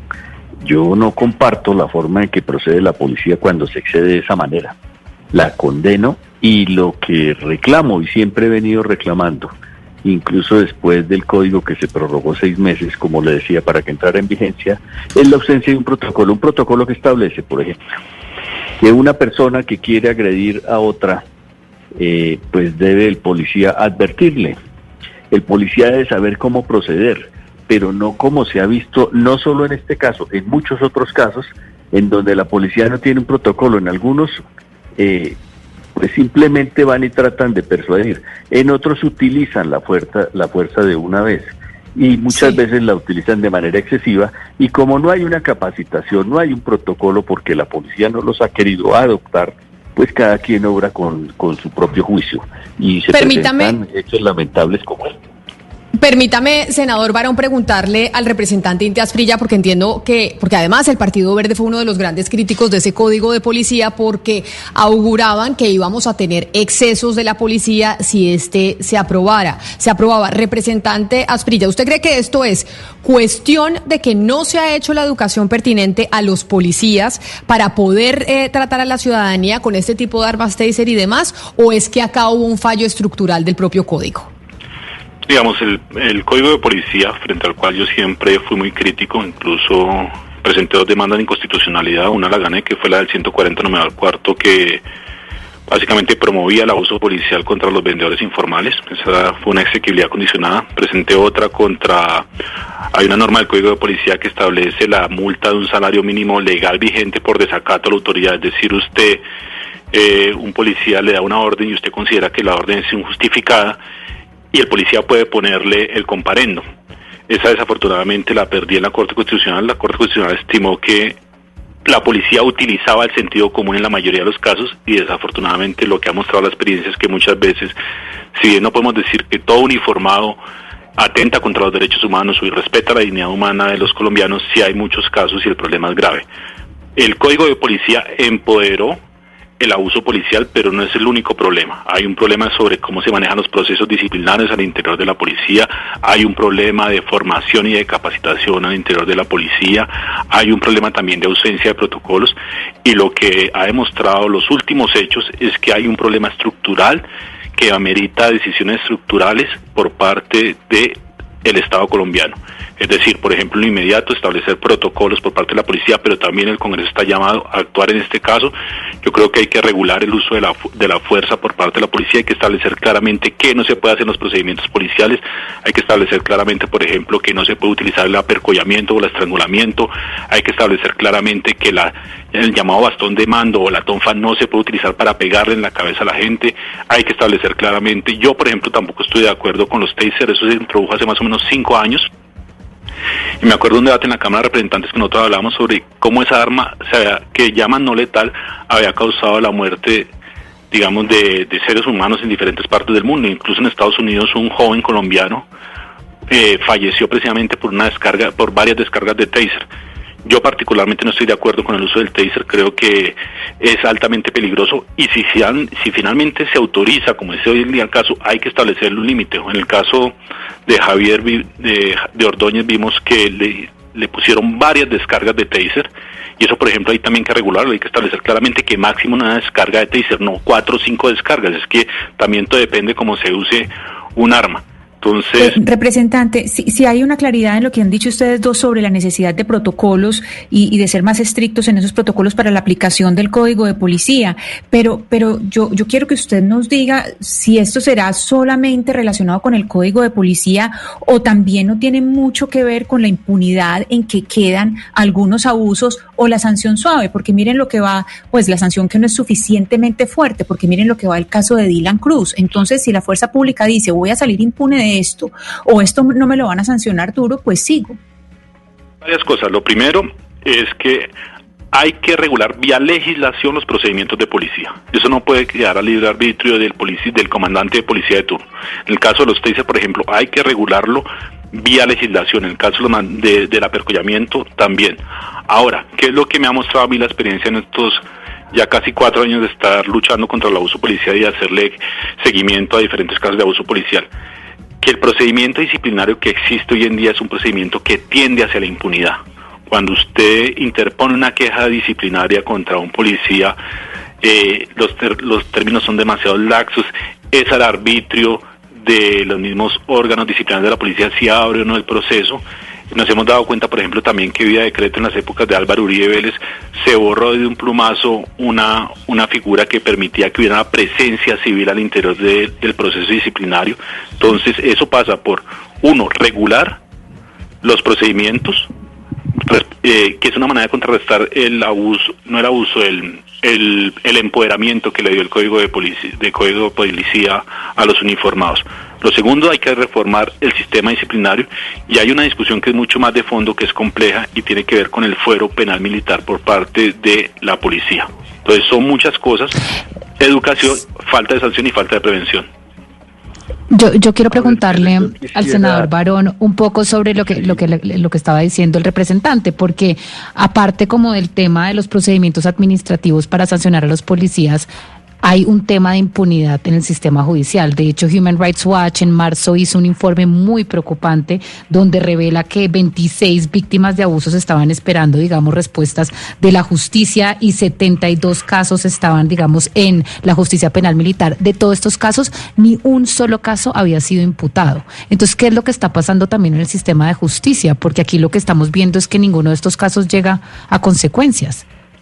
Estamos de acuerdo, totalmente de acuerdo. Es que lo menciona el representante y yo he venido insistiendo, tengo una diferencia con él sobre el procedimiento. Yo creo que los protocolos no son de ley. Los protocolos son las formas que debe uno poder variar dependiendo de las circunstancias, pero que deben ser absolutamente claras.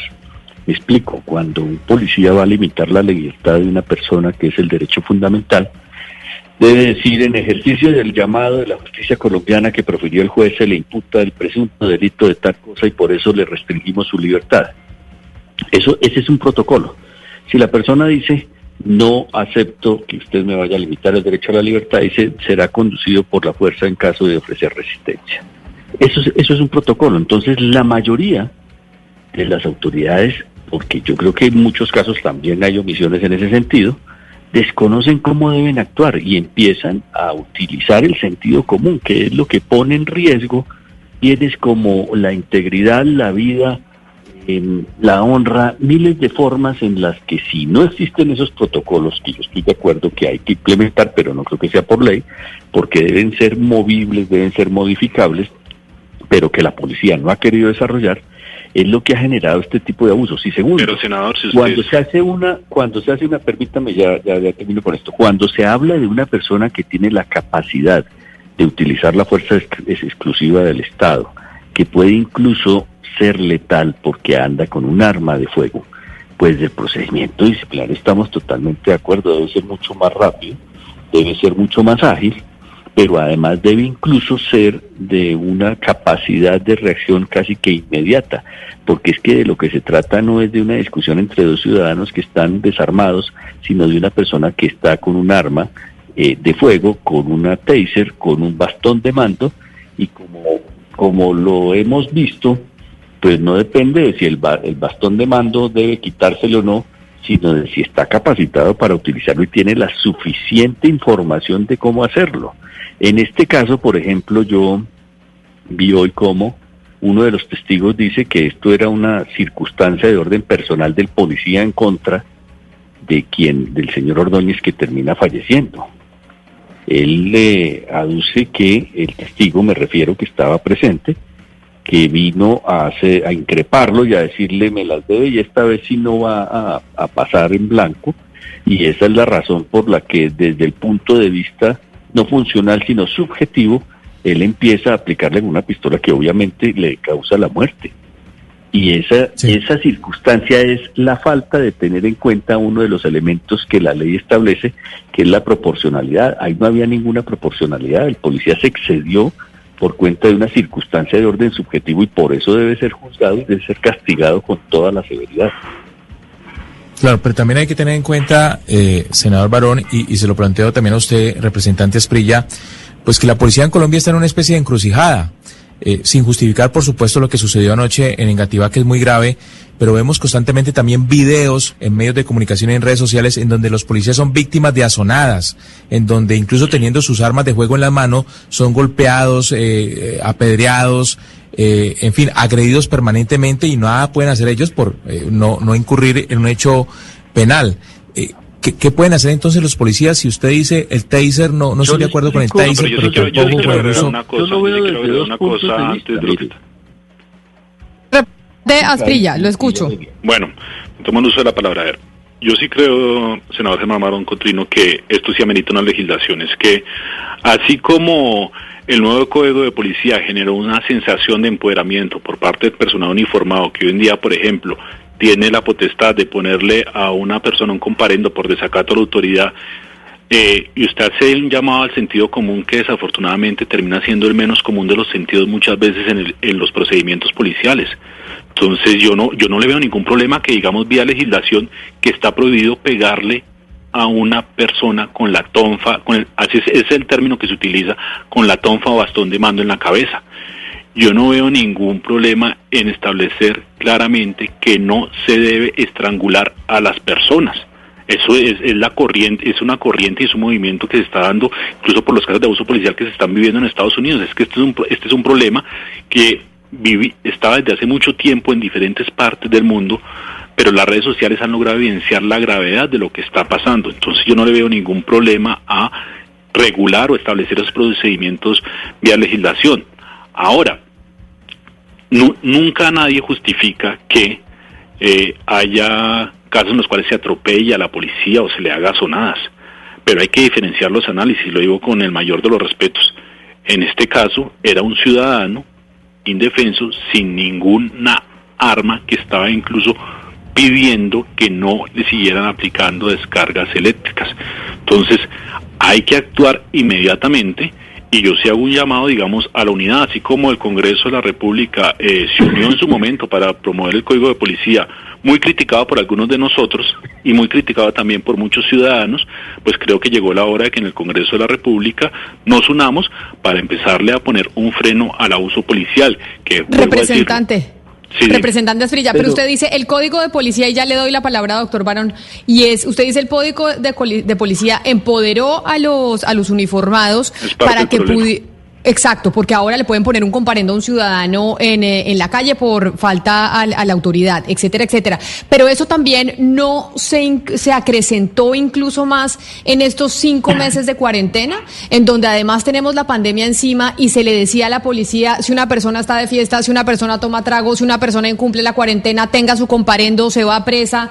Es decir, también hubo como un llamado de la ciudadanía al autoritarismo por miedo evidentemente que es legítimo al virus.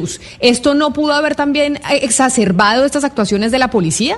Claro, el poder tiende a corromper y el poder absoluto tiende a corromper y es bien sabido que en, épocas de pandemia eh, hay actuaciones totalitarias o actuaciones déspotas o abusivas por parte de la policía.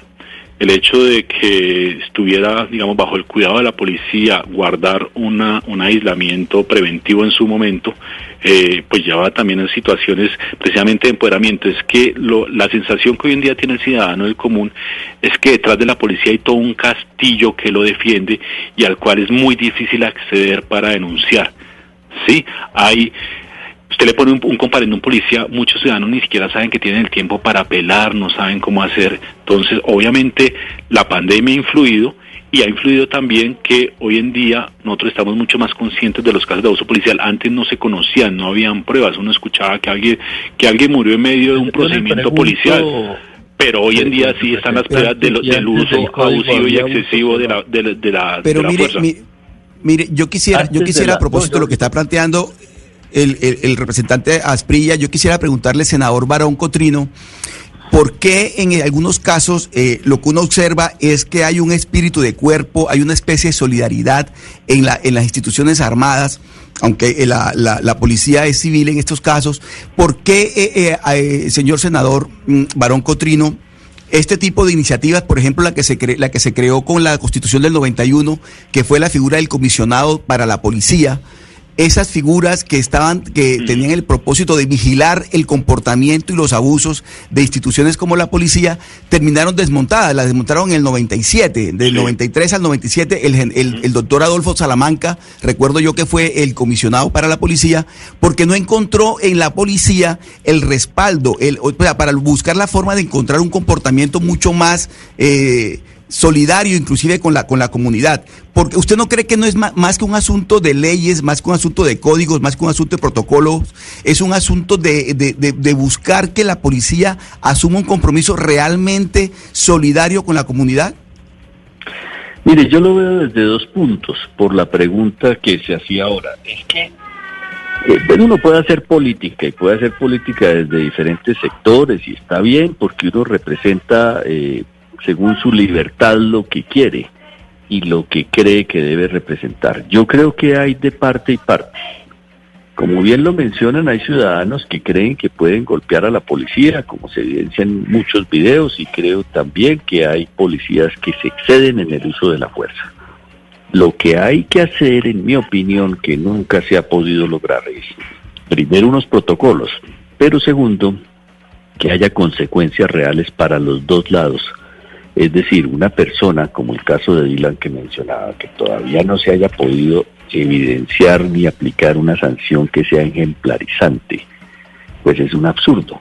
Pero también del otro lado, porque por ejemplo, una de las falencias enormes que ha tenido la policía en la aplicación del código es pensar que todo se trata de multas.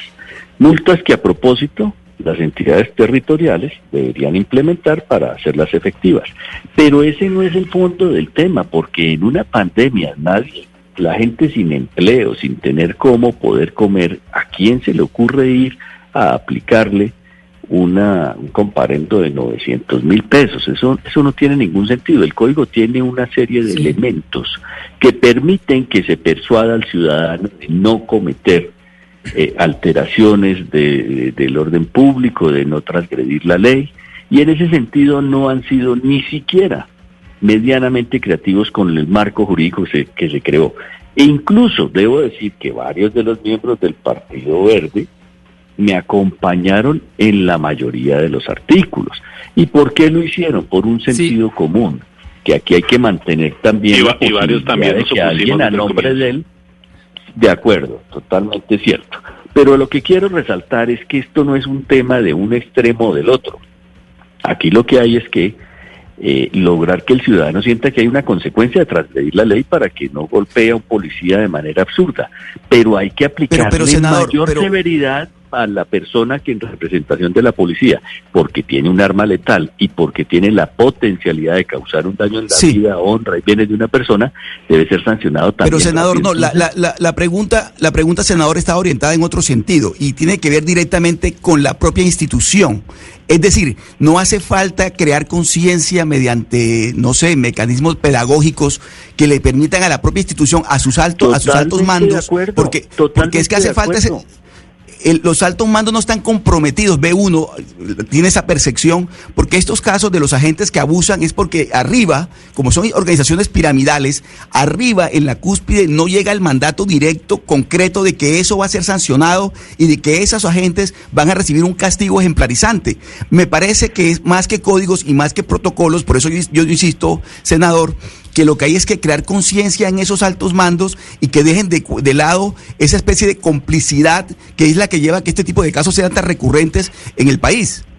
Totalmente de acuerdo. Mire, yo le doy el ejemplo más claro. A mí algún día me paró un policía, iba con una persona que no tenía una cédula y dijo, le va a poner un comparendo. Yo no me identifiqué, pues me identifico como ciudadano, saco mi cédula y él dice que me va a poner un comparendo. El señor no sabe que no hay comparendo por no llevar la cédula. Entonces, lo que uno ve con ese ejemplo es que hay una absoluta ignorancia resultado de la falta de compromiso que ha existido en el tema de los protocolos, en el tema de las explicaciones y en este caso tan trágico un tema que es de, que es fundamental, que es la proporcionalidad. Yo no creo que uno pueda en una ley decir, si alguien se viene a atacar a un policía con un puñal, con una botella, con un arma de fuego, no puede el policía defenderse. Es obvio Defiende que la no. institucionalidad. Pero no podemos decir y Claro. correr la ley como una no. causalidad con cada uno de los temas o decir, si a usted le van a dar una puñalada, dele con el bastón, pero dele por las piernas. Pues el señor se va a defender en una no, cosa de el, el senador común. Amarón Cotrino, yo nunca he dicho eso. No Entonces, reduzca mi argumento no, no, no, al, al absurdo. sé, no, no, lo no, lo reduzco No, porque no, yo, no, esto- no. yo he puesto No, casos yo no lo reduzco al absurdo porque No, no, no. serios en esto. Por Lo eso. que quiero decir es que la causalidad usted no la puede reglamentar en una ley. Por eso la, la gente lo que se le enseña es que hay un principio en la ley de proporcionalidad. Yo estoy de acuerdo con usted. Usted no, no debería. Y el reglamento la no desarrolla. caso, y el reglamento la desarrolla, exactamente. Pero, pero, no permítame, podemos permítame, senador. Es que, es que eh, el doctor Asprilla ha venido insistentemente eh, hablando de un tema que me parece crucial en esta discusión y es el tema de la eh, dotación, eh, de los armamentos de dotación oficial. Y, y yo quisiera compartirle al senador Asprilla una opinión personal para hacerle una pregunta sobre ese particular. Yo soy de los que creo que es tan triste y lamentable la muerte por ausencia de autoridad como la muerte por exceso de la fuerza. Y en ese sentido yo le pregunto cómo poder dotar de armamento no letal a la fuerza policial encargada del orden público en los cascos urbanos, es decir, en la cotidianidad del día a día de cada uno de los ciudadanos. ¿Cómo poder, según su tesis, eh, dotar de armamento no letal a una fuerza pública que para poder llevar a cabo las funciones constitucionales y legales, pues se tiene que valer ciertamente de un equipamiento oficial? A ver, yo no he dicho que la policía no tenga que portar tanto armas letales como no letales. El problema es el tipo de armas no letales que se llegan a utilizar en procedimientos en los cuales no se amerita el arma de fuego. O sea, yo creo que hay un absoluto acuerdo en que una persona alterada desarmada, en inferioridad numérica, pues nunca se va a meritar el uso del arma de fuego. Eso ya es, eso es un, yo creo que ese debate no lo evitamos. Ahora, cuando empezó el uso del taser en Colombia, sabíamos que el taser iba a ser utilizado en situaciones donde no ameritaba el arma de fuego. ¿Cuál es el problema con el taser? La utilización indebida del taser se advirtió desde hace cinco años podía causar la muerte de las Se- personas. Señor, doctor Asprilla, Sí. perdóneme un- una interpelación rápida eh, y lo pongo en primera persona del singular. Es decir, yo, Rodrigo Pombo, parto de un supuesto totalmente distinto al suyo. Yo sí soy de los que creo que la policía debe ser desarmada de las armas de fuego, salvo policía rural, salvo policía especializada contra el narcotráfico, etcétera, etcétera. Pero de manera general, en lo que tiene que ver a la policía, a la, a la fuerza pública en los cascos urbanos, debe ir y debe mantenerse sin armas de fuego. Con Bueno, lo cual soy un tesis absurd, eh, un absoluto defensor avanzada, de las armas no letales como las taser. A ver, entonces volvemos. Entonces, respecto al uso de, de- de armas no letales, yo creo que el taser que es utilizado en momentos en donde no se, no se amerita el arma de fuego, que hoy en día es dotación oficial de la policía, pues ha causado, como en este caso, abusos de fuerza policial. Ahora, lo que no podemos llegar a decir es que la policía no tenga armas de fuego, tenga armas como el taser y armas como el bas que son armas absolutas. La tonfa es una cosa que siempre ha utilizado y uno está de acuerdo con eso, el bastón de mando. Pero lo que no se puede llegar a decir es que esas armas se puedan utilizar de una manera no regulada. Hay que ponerle unos límites al uso de esas armas y yo he sostenido desde hace tiempos que debe hacerse vía legislación, que es entre otras la tendencia que hay en el mundo. Sí, Yo yo, le- lo yo- digo personalmente, no estoy de acuerdo con el taser, no estoy de acuerdo con el taser porque ha demostrado la experiencia que el mal uso de esta arma ha generado muertes en el Colombia y hace muchos años ya hay casos documentados en Estados Unidos que joven, un joven colombiano, que tenía más o menos 21 años, por el mal uso del taser terminó muerto, asesinado. Entonces hay que buscar un, hay que buscar, hay que buscar, hay que buscar un justo equilibrio. Yo digo personalmente, yo no estoy de acuerdo con el taser, pero digamos puedo tener una posición minoritaria en el Congreso respecto a eso. Pero entonces si ya si no hay un acuerdo respecto al uso del taser, por lo, por lo menos pongámonos de acuerdo el que el taser tiene que tener un procedimiento claramente definido. Por ejemplo, a este señor vimos que le aplicaron casi tres descargas, incluso pudo haber sido mucho más. El uso, eh, a mí se me hace que vía legislación hay que establecer claramente que máximo una Es descarga. difícil, yo comparto Senador con usted que Barón. debemos llegar a eso, pero mire, eh, es muy difícil pretender a- llegar a la a la minucia de si la persona pesa más de 100 kilos aguanta dos descargas, si pesa 70 y pues descargue una, si está embarazada no lo debe utilizar. No lo debe utilizar. dicho, eso, eso, esos son temas en los que estamos completamente de acuerdo. No estamos de acuerdo en la forma de hacerlo, porque en mi opinión la ley no puede llegar a decir si a usted se le avala, si, si la persona tiene arma de fuego, saque su arma de fuego. Si lo van a atacar con un puñal, vale el taser para que no tenga el contacto físico y no se exponga, porque pues el policía no puede disparar, pero tampoco se puede ir a exponer a que lo mate. Entonces el tema es un tema de criterio y por eso yo digo, la ley trae un criterio de proporcionalidad y debe tener unos protocolos y unas formas de proceder que le permitan al policía no poner su vida en peligro, pero sí cumplir con su función de mantener la vida, la honra, los bienes de las personas. Entonces, cuando hablamos del taser, lo que yo presumo es que el taser es un arma que le permite inmovilizar a una persona sin tener que acercarse si la persona tiene un puñal, una botella, le va a tirar una piedra.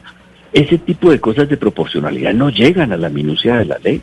Yo pero quisiera ver... Pero, pero, pero, mire, es que, es que yo creo que estamos centrados, centrados en unas formalidades que me parecen que, no- que son un poco, son un poco ridículas porque cuando uno mira ayer, digamos, lo que vimos en el video, pues es unas, unos policías que tienen mucha rabia contra el ciudadano. Y acá hay un tema mucho más profundo que una formalidad en un código de policía. Lo que se ve y lo que pudimos captar ayer es un policía que está viendo al ciudadano como enemigo. Y lo que vimos con Dylan Cruz es que el SMAT entra a las protestas pensando que el, el- el que está protestando es un vándalo. Lo que estamos viendo con las policías y el ejército es que hay buenos y malos, terroristas que se merecen todo, digamos, la fuerza de la ley. ¿No les parece que aquí también hay un tema de narrativa que está impuesta desde el gobierno y desde las instituciones detrás de esto, de que la policía y el ejército son los buenos y el resto son enemigos de la patria? No, absolutamente de acuerdo. permítame que, y, y- y permítame, mire, yo estaba absolutamente solo. prueba absolutamente. Y permítame que me explaye en esto, Germán, porque me ha tocado a mí en caso Ah, personal. pero los dos van a responder la pregunta, pero entonces empezó respondiendo Inti, después responde el, eh, el senador Barón, eh, representante. Ha sido sumamente triste que cada vez que uno cita un debate de control político sobre el uso abusivo de la fuerza sea catalogado por el partido de gobierno y por aliados del partido de gobierno como un enemigo de los héroes de la patria. Yo creo que esa discusión hay que superarla completamente. Hay que entender desde los sectores políticos que la policía merece un control ciudadano y un control político. Mire cómo son las de graves las cosas. A mí hace un año, hace un año yo estaba acompañando casos de abuso policial que se cometieron contra los jóvenes de la Universidad de Cundinamarca.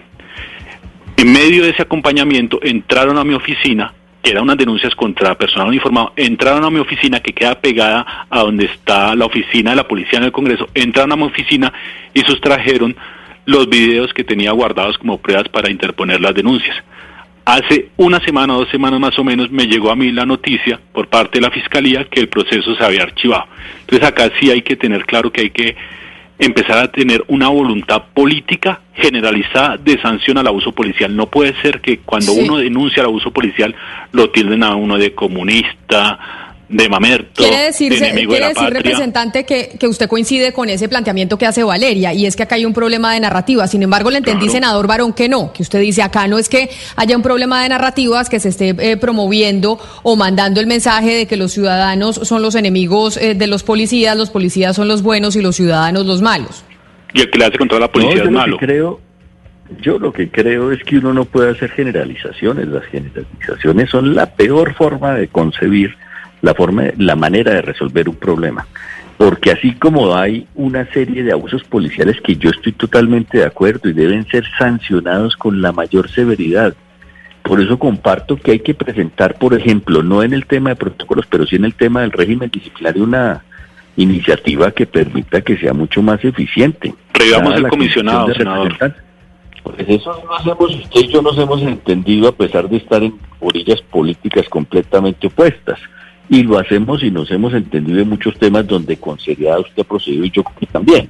Pero no puedo, no puedo decir que la policía tenga una narrativa en donde consideran al ciudadano un enemigo. Ahí hay circunstancias de orden personal. Este caso en concreto, si ustedes vieron el testimonio de la víctima, era una persona que tenía una rencilla personal con el señor al que termina asesinando con la taser, porque él lo que va es a desquitarse de un problema que tiene, porque él lo primero que advierte, dice la víctima, uno de los testigos de la víctima, es que le dijo, esta vez sí no va a pasar. Y Claro, senador Barón, pero eso, Mire, pero eso en este caso particular, pero lo que sí es cierto es que los ciu- es que los ciudadanos han venido denunciando abusos policiales.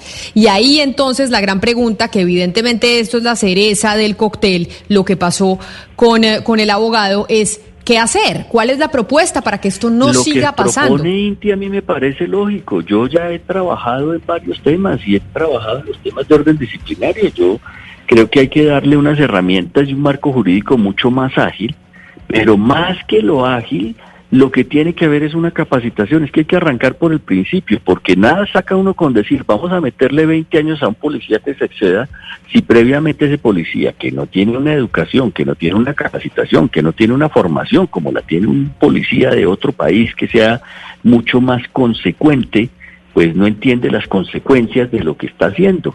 Y entonces la solución no sería simplemente, venga, lo judicializamos. La solución tiene que empezar por ponerle sentido común a la forma en que procede. Y esa forma común que- es proporcionalidad y protocolos. Pero yo sé que con esto empezamos y usted hizo eh, en cierta medida la denuncia, pero ¿por qué nos tenemos que venir a dar cuenta ahorita con el drama humano de un ser humano asesinado por el uso de la fuerza por parte de un policía, que resulta que en Colombia los policías no están lo suficientemente educados ni tienen eh, la pedagogía para entrar en interacción con la ciudadanía? Porque hay unas falencias que son evidentes desde el punto de vista jurídico. Fíjese que en el código, por ejemplo, autorizamos a que cualquier ciudadano pueda grabar cualquier tipo de diligencia u operativo, tratando de generar también un equilibrio y la posibilidad de que el ciudadano tenga una defensa. Y nadie lo hace y la gente muchas veces omite hacerlo como un elemento probatorio que disuade al policía si no lo hace porque no tiene la capacitación, pero ha habido un problema de orden jurídico cuya responsabilidad es exclusiva del Congreso también. Y es un problema que surge del hecho de no tener esos marcos que permitan que la persona sea sancionada, pero también de la obligación institucional de que sean capacitados. Y en eso estamos de los dos lados, porque no es solo lo que le pasa al ciudadano, sino también es lo que le pasa a la institución, donde yo veo que no hay una voluntad y en esto yo voy acompañado muchas cosas, en otras no lo acompaño, en temas como los de la paz, y en esto no lo acompaño tampoco, el gobierno no ha querido asumir la responsabilidad de entender que en un proceso de paz y en un posconflicto no pueden seguir siendo las cosas de la misma manera como las venían manejando, y ha omitido frente a graves denuncias a la institucionalidad de la policía, acciones que hubieran permitido resolver de manera mucho más rápida los procesos y la forma en que a la ciudadanía se le demuestra que si el policía se excede también tiene una sanción y si el ciudadano se excede contra el policía también debe tenerla. Pero mire, de los comparendos, a mí me da, la verdad me, me da pesar ver que después de todo ese esfuerzo hablen de 3 billones de comparendos. ¿Saben cuántos comparendos se pueden hacer efectivos? Cero porque no existe la jurisdicción que los haga eficientes. Entonces, nada peor que mandarle a la sociedad el mensaje de que usted transgrede la ley, como pasa en el caso de la policía, y no tiene consecuencias. No es un tema de sistematicidad, de institucionalidad, es un tema de vacío frente a las cosas que hacemos, en donde después del marco jurídico, la consecuencia que debió presentarse, que es lo que disuade si usted no obra eh, por eh, intención propia de manera adecuada y que el Estado le genere una consecuencia. Eso no existe. Entonces, cada vez que hablan del número de comparentos, eso no existe porque no hay ni una sola entidad territorial que los haya hecho efectivos o que aplique un sistema diferente como las obras en favor de la comunidad, que no implican pecuniariamente, pero que sí implican el tiempo y una sanción de orden social. Pero entonces para ir cerrando, entiendo y me parece importante que acá logremos, incluso ustedes perteneciendo a partidos políticos distintos, que coincidan en que aquí hay que hacer algo con el tema de la pedagogía de aquellos que entran a la policía y que entran a ejercer ese cargo en relación con los ciudadanos. La diferencia está, los dos coinciden en esto y díganme si está bien la conclusión. La diferencia es la forma. El representante Asprilla dice, acá hay que hacer eh, una reglamentación vía legislativa. Acá tenemos que hacer cambios a través eh, del Congreso y legislar al respecto. Y el senador Barón dice, no, esos cambios no hay que hacerlos vía legislativa, eso tiene que hacerlo la institución por dentro y empezar la pedagogía de los policías que evidentemente no están lo suficientemente educados para tratar con la ciudadanía. ¿Estoy en lo correcto, representante Asprilla, si esa puede ser la conclusión a la que podemos llegar? Digamos, el senador Germán Barón Coutinho y yo estamos de acuerdo en que hay que implementar una educación. Yo yo en lo que es la formación de la policía creo que eso debe hacerse vía legal. Hay que crear una cátedra obligatoria, eso lo tengo en el proyecto de ley que va a presentar en los próximos días y en el cual espero que el senador Barón Cotrino me acompañe, sobre uso de la fuerza y respeto a los derechos humanos. Y lo miramos. Bueno, yo lo voy a presentar usted esto, pero lo, ojalá me acompañe. Segundo, estamos de acuerdo el senador Germán Barón Cotrino y yo que hay unas falencias en el sistema disciplinario al interior de la policía. Yo lo he dicho que hay que revivir la figura del comisionado de policía, que es una persona civil formada en derecho, que acompañe los procesos disciplinarios y creo que en eso eso no hay otra forma que vía legal y creo que ahí tendríamos también un acuerdo. El senador Germán Barón continúa. En eso estamos de acuerdo, sí. Tenemos un desacuerdo en, yo creo que hay que poner unos límites mínimos a procedimientos policiales que eviten que tengamos casos como el que acabamos de ver lo he dicho, lo he dicho varias veces acá, pero por ejemplo, como se está haciendo en Estados Unidos se está discutiendo en Estados Unidos, prohibir ante personas indefe, ante personas no armadas el uso del estrangulamiento como método de disuasión. Prohibir ante personas desarmadas el uso del bastón de mando o tonfa para golpear en la cabeza a las personas. Creo también yo sé que tengo una posición minoritaria en el Congreso respecto al uso de taser, pero que sí hay que ponerle un límite vía legal al uso del taser ante personas no armadas. O sea que ahí quedamos con la conclusión para cerrar básicamente en lo que están de acuerdo y la pequeña diferencia que tienen, que yo no sé si pueda considerarse pequeña o no, pero me parece importante que hayamos podido llegar a esa conclusión del diagnóstico que desde miradas distintas, desde partidos políticos bien opuestos, pues se haga el mismo diagnóstico y se en cierta medida se coincida con lo que se tiene que hacer. Lo que pasa es que no la forma en que se debe hacer. Representante Inti Asprilla, mil gracias por estar con nosotros hoy aquí en Mañanas Blue. Muchas gracias, Camila. Fue un gran gusto hablar con usted y explicarle a los ciudadanos la importancia de empezar a regular esos temas que nos están preocupando cada día más. Y un gran saludo a Germán Barón. Un saludo especial. Pues qué maravilla, imagínense, ustedes en orillas distintas. veo que están desinfectando ahí a la parte de atrás del ingeniero de una persona que tiene buen ritmo y que le pone sabor a las cosas. Senador Germán Barón, mil gracias. Mil gracias por haber estado aquí en Mañanas Blue cuando Colombia está al aire y así, después de esta lamentable noticia con la que nos levantamos hoy, que es este abuso por parte de la policía que terminó en el fallecimiento de un ciudadano, pues estábamos discutiendo cuáles son esas falencias que están eh, teniendo la institución y coinciden dos congresistas de orillas eh, ideológicas y políticas completamente distintas en el diagnóstico y que aquí hay que hacer algo con la pedagogía de quienes hacen parte de la institución. A ustedes mil gracias por haber estado conectados con nosotros a través eh, de Facebook Live, a través de todas las emisoras alrededor del país. Ya vienen nuestros compañeros de Meridiano Blue y nosotros nos volvemos a encontrar mañana a las diez y media de la mañana.